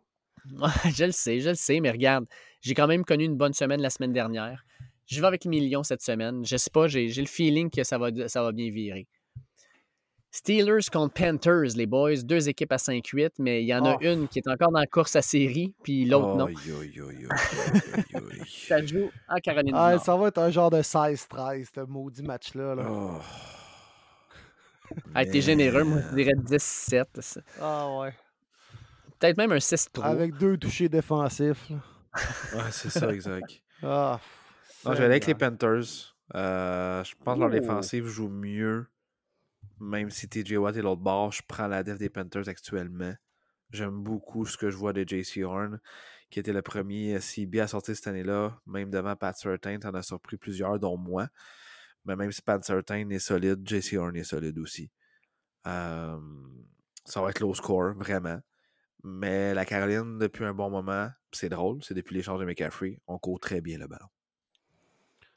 Là, Kenny, les petites mains péquettes, vas-tu jouer ou ben? Euh, C'est non, hein? c'est Drew Bisky ou Rudolph. Ah, bon. Mais en tout cas, c'est pas, c'est pas, il est pas 100% Ouais, parce qu'il est encore là, sur le protocole. là. Mais c'est ça, exact. Ouais. Trubisky et Rodolphe, on peut pas dire que c'est entre de la merde puis du vomi. Non, c'est pire que ça. c'est pire. On est poli là, avec la merde et le vomi. Là. Puis Ouais, tu vomis du sang. euh, puis, Eugénie euh, Bouchard nous dirait la même chose. Ah. Ah, Parce qu'il faut savoir qu'elle est sortie avec Mason Rudolph là, pour. euh, c'est ça. Les gens qui avaient Ouais, pas la compris la histoire. référence. Euh, Seigneur. Les Panthers. Ah, les Panthers, non, non, on va réussir à courir quand même, contrôler l'horloge. Match à bas pointage. Sam Darnold, c'est encore comme fait juste nous faire des petites passes, chie pas l'affaire, on installe notre jeu au sol. Mais bonne online quand même, pour vrai, euh, les Panthers et, et Kim. Okwonu, ouais, Ouais. tout à fait. Puis il y a euh, Charles quelque chose aussi, là. On a un autre bon, là. En tout cas, fait que Mm. c'est ça, les Panthers, tout ça pour dire, là. Hey les gars, Next. moi je vais prendre les Steelers parce que les Steelers cette année, ils ont joué contre toutes les équipes de cette division-là. hein. Ils ont battu les Bucks 20-18. Ils ont battu les Saints 20-10. Ils ont battu les Falcons 19-16. Ben, ils vont faire le blanchissage, toi. Ils vont aller blanchir la NFC South en battant les Panthers en Caroline. Fait que victoire des Panthers, les boys. Euh, victoire des Steelers, les boys. Là, t'as-tu un collier de bonbons ou ben une médaille en chocolat après ça? Ou ben... Je sais pas, bonne Non? question. Peut-être un petit certificat. Congrats, Pour you aller just beat all the teams from the Un NFC South. certificat cadeau du Valentine? Ou ben, Ou peut-être, euh, ben en fait, là-bas, c'est peut-être Chick-fil-A, je sais pas trop. genre de la belle province? Ça, c'est drôle, tu sais. T'as le gars derrière les plaques dans la cuisine, il est comme, je pense, une verge en arrière de la personne à la caisse. Puis la personne à la caisse, ça crie quand même Oui. Deux! Deux œufs bacon avec patate! Là, t'es comme. Elle est en arrière de toi, elle a compris, là. Quand j'ai commandé, elle m'a entendu, là. C'est tellement vrai. Hey, c'est leur moment, c'est leur spotlight. Là. Ouais, faut qu'elle crie, crie à qui veut Le l'entendre. temps, le quoi temps le qu'elle temps? crie, le coup qui t'a déjà entendu, ton plat, il est prêt. Oui.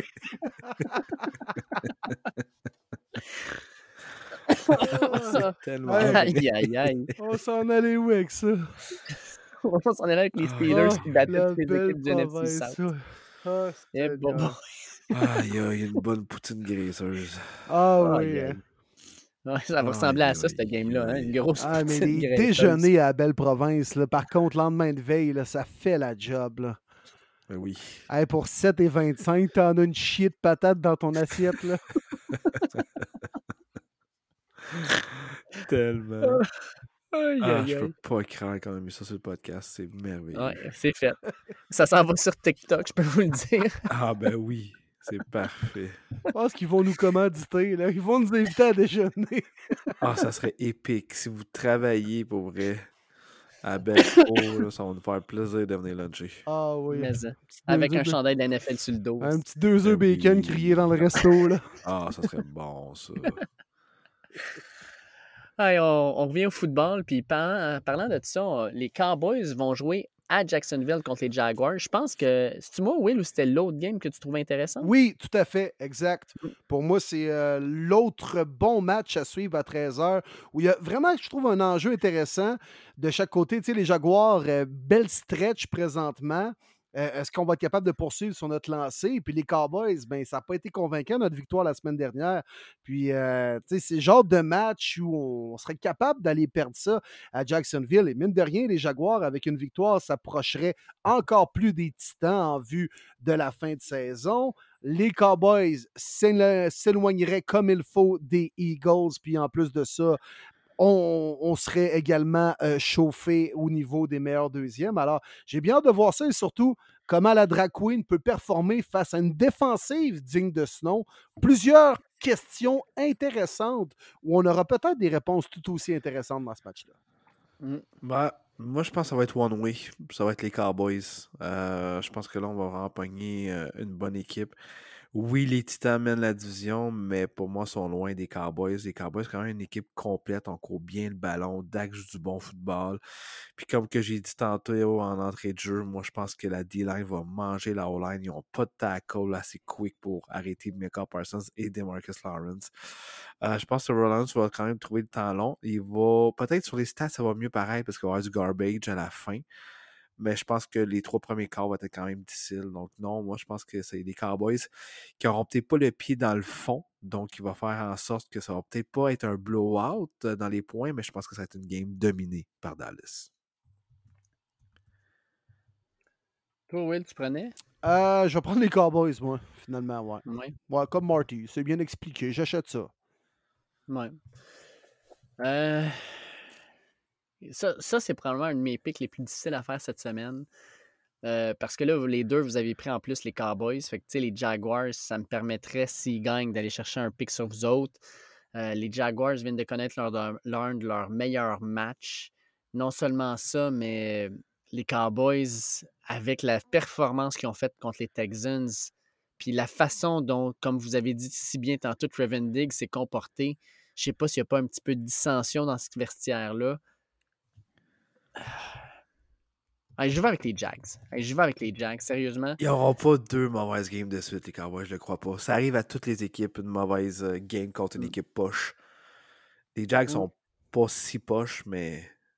Non, Ah non. non, mais Pas si bon non plus. de- mais c'est ça, il y a une partie de dire est-ce que les Cowboys vont avoir deux mauvais matchs de suite? Est-ce que les Jags sont capables d'avoir deux bons matchs de suite?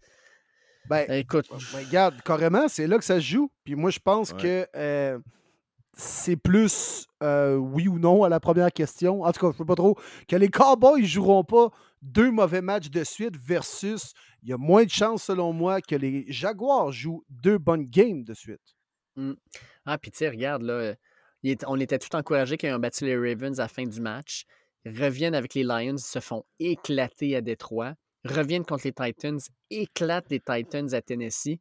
Ça. Normalement, la tendance, ça serait de dire que les Cowboys vont les éclater. Ben oui. Euh, mais moi, je vais avec les Jags. Je ne sais pas. je- on va voir ce que ça va donner. Là. Euh, je peux me tromper, mais je vais y aller Si avec les Jags. premier dans les prédictions, t'aurais mis les Cowboys. Probable. Fort probable. c'est vrai. Dernier match à une heure, les Chiefs contre les Texans. Euh, Vas-y, prends-les. Vas-y, Dave. Ouais, vas-y. Vas-y, Dave. Vas-y à l'inverse de nous autres. Non, tu vois, je suis dans le fichier, je suis déjà en train de marquer Chiefs pour les trois. Non, ben, il Est-ce qu'on passe à tout de suite à la Ah non, prochaine? Ouais, il n'y a rien à dire, honnêtement. Là. Euh. Tous mes respects fans des Texans, mais euh, je vous souhaite la first overall pick. Là. Ah, même avec Ouais. Andy Reid comme corps arrière, je pense que les Chiefs gagnent. Si bol. Rien de moins. Euh, là, on va avoir un duel vraiment intéressant à 4h05, alors que les Cards menés par Colt McCoy vont affronter les Broncos menés par Brett Ripien. Aïe, aïe, aïe, aïe, aïe. C'est hein? épouvantable, ça. Ça, ça honnêtement, en début de- d'année, c'était une game que j'avais hâte. Kyler. Murray contre Russell Wilson, honnêtement, c'était une game que j'avais hâte de regarder à 4 heures. Puis c'était même une possibilité que j'aille à Denver. Ça, c'était c'était encerclé dans mon calendrier. Quel bon choix que tu as fait de ne pas y aller. Oui, exact. C'est pour ça que je fais souvent mes voyages en septembre parce que t'as pas le temps d'être déçu en septembre. Puis pas mal tous les starters sont là. Fait que c'était l'une des raisons que je voulais pas euh, le faire d'avance. Puis plus que la saison avançait, plus que je me disais aucune chance que je vais à Denver cette année. Mais c'était un match que j'avais spoté contre les Cars avec le chum Matt Labé aussi. Donc euh, moi, c'est victoire des Broncos par contre. Euh, L'unique raison, la meilleure unité tout court dans les deux équipes, c'est la défensive de Denver. C'est juste Mm. ça mon raisonnement. Hmm. Moi, y avec les Cards, moi. Un des bons deuxièmes carrières de cette ligue a pour nom Colt McCoy. Fait sa job, deuxième étiqueté depuis plusieurs années, puis euh, quand même toujours fait le travail lorsqu'on a eu besoin de lui en relève. Avec Diop, je pense qu'on va être capable quand même de marquer quelques points en offensive du côté des Cards contre une bonne D, effectivement. Mais ouais, moi j'y vais avec euh, Colt McCoy. Je vais aller avec Denver aussi parce que je suis d'accord avec toi, Martin. La meilleure euh, unité, c'est clairement la défensive des Broncos. Puis les Cards contre une unité quand même pas mauvaise des Patriots ont eu de la misère à bouger le ballon. Puis une attaque qui était très moribonde du côté des Pats a été capable de mettre 27 points dans leurs dents. Fait que je vais avec les Broncos, moi, avec. Parlant des Pats, ils s'en vont à Las Vegas affronter les Raiders. Les Raiders, euh, on ne peut plus vraiment parler de place en série. Mais ce qui pourrait être rabat-joie et battre les Pats, on va voir. Josh Le McDaniels. C'est direct là, le Josh McDaniels Bowl. Ouais. C'est tu digne du Super Bowl, ça, ou ben? Du shit bowl, je peux te le dire. Moi.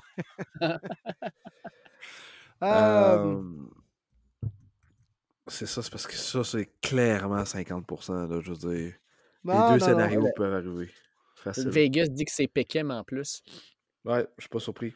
Pour vrai. Je pense que Bill Belichick va vouloir en sacrer une à Josh, là. Mais il n'y a pas les éléments pour en sacrer une. Ben, La défensive des Pats, elle est solide. Oui. Moi, je vois Pats, là, mais je pense pas que ça va être un blowout. là. Non, non, non. Mais... Ouais. Pour mon choix, c'est Pats, mais euh, je serais pas surpris. Hey, c'est embêtant. Je vais y aller avec les Pats parce qu'ils ont un enjeu encore plus important. Hmm. Je pense que la défensive des Pats va faire la différence dans ce match-là parce que les Raiders ne gagneront pas que leur défensive. J'adore Max Crosby, là, mais ils ne gagneront pas que leur défensive. Hmm. Moi, je vais y aller avec les Raiders. Je c'est pense qu'on va faire un bon match. Il faut le faire choisir en premier, dans le fond, Marky. là. Ouais, mais il faut pas parce que c'est moi le leader, ça serait pas correct. Ouais. Ouais. Mais je vais avec les Raiders parce que ça serait tellement Raiders d'aller gagner ce match-là puis de faire comme Hey, finalement, on est une équipe qui a du bon sens. mais Exact. trop tard. Se bomber le torse puis perdre contre les Texans la semaine prochaine, genre. Mais ce serait leur style aussi de le perdre, ce match-là. Là. Ouais, avec une drive de dernière minute de 98 verges de Mac Jones. Non, avec Bailey Zappi de retour. Exact. non, j'aime ça. Titans contre Chargers, ça se joue à Inglewood au SoFi Stadium. Euh, les Titans vont-ils être capables de rebondir? Et au contraire, euh, est-ce que les Chargers, eux, vont être capables de bâtir sur la victoire contre les Dolphins? Oui. Hmm. Ma réponse est oui. Les blessures commencent à revenir du côté des Chargers. On a vu ce que ça fait un Mike Williams et un Keenan Allen sur le même terrain. Très difficile de couvrir les deux. Avec Keenan Allen, 12 catch. Puis Austin Eckler aussi qui est, mm, avec McCaffrey, les meilleurs euh, backs pour attraper le ballon out of the backfield. Euh, moi, les Titans m'ont tellement déçu. Puis ça peut être un petit peu une dégringolade, une chance qu'ils jouent dans cette division-là, puis qu'ils vont gagner la division quand même.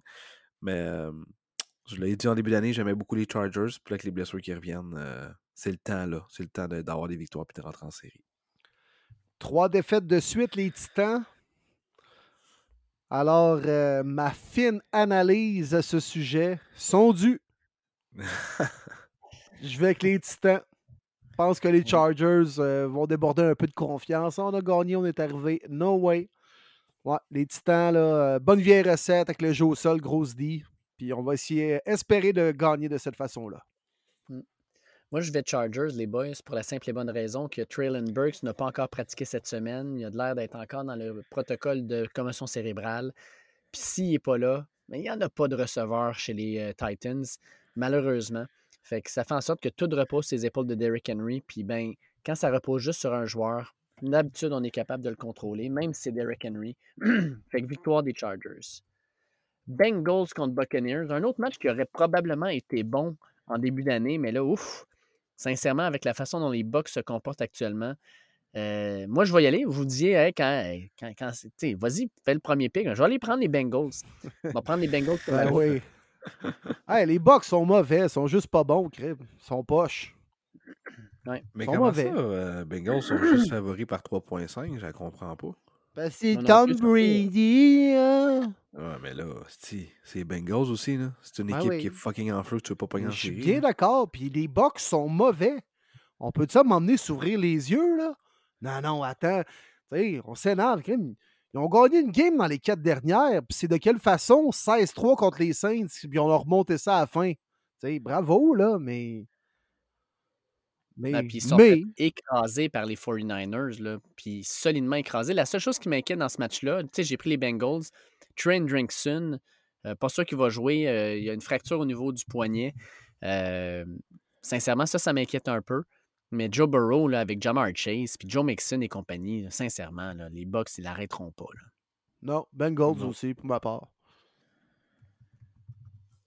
Puis Martin, toi, Bengals aussi? Bah oui, sans équivoque. Euh, Je pensais que Ok. c'était déjà fait. Bon. Sans équivoque, c'est sûr. Pour vrai, c'est peut-être l'équipe la plus en feu que les Eagles en ce moment. Mm. Puis Les Chiefs.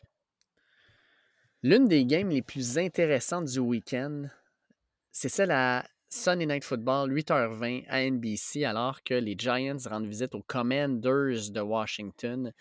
Euh, les deux équipes se sont rencontrées il y a deux semaines. Ils ont fait une nulle. Depuis, les Giants se sont fait éclater par les Eagles, alors que les Commanders, eux, étaient en bye week, se reposaient puis se préparaient. Qui gagne ce match-là et qui se place probablement pour avoir une place en série, puis peut-être annuler la chance d'avoir des séries pour l'autre équipe? Ouais, tellement deux équipes aux antipodes présentement. Parce que les Commanders vivent leur meilleur moment de la saison depuis qu'Aneki est partant. On a eu le temps de se reposer, de faire du tape contre cette équipe-là parce qu'on les raffrontait après notre semaine de congé. Chase Young devrait jouer son premier match de l'année. Benjamin Saint-Just, BSG, devrait être de retour également. Euh, alors que les Giants, ben encore des bobos. C'est contre Barkley pas à 100%. On vient de se faire éclater, comme tu l'as dit, Dave. Euh, WFT! Oh, oh, avec assurance. Ok, oui, mon gars. Victoire de Tyler Taikila Heineke. Pas le temps de niaiser. Easy shot. Pour ma part, un genre de 27-10. Bien d'accord avec toi. Washington pour moi aussi. Euh, semaine de congé en plus, des petits bobos. Et enfin, premier match de Chase Young. Les Giants, ben, leur saison est en train de s'écrouler, c'est juste normal. Ça va être quand même un succès 2022 pour eux. On les attendait pas aussi vite. Mais Washington, s'ils veulent continuer à se placer pour euh, essayer de faire les séries, ils n'ont vraiment pas le choix de gagner ça. Ouais. Ouais, même principe ici. Je pense que les Commanders vont euh, mettre le, le pied sur l'accélérateur et se distancer des Giants. Puis euh, Terry McLa- euh, TD McLaurin, tant qu'à moi, là, il va avoir un gros match. Fait que je vais avec les Commanders. Terry Terry. Scary Terry. On termine avec un Monday Night Football qui, au début de l'année, semble intéressant, puis finalement, il va être dégueulasse. Les Rams qui rendent visite aux Packers de Green Bay, à Green Bay.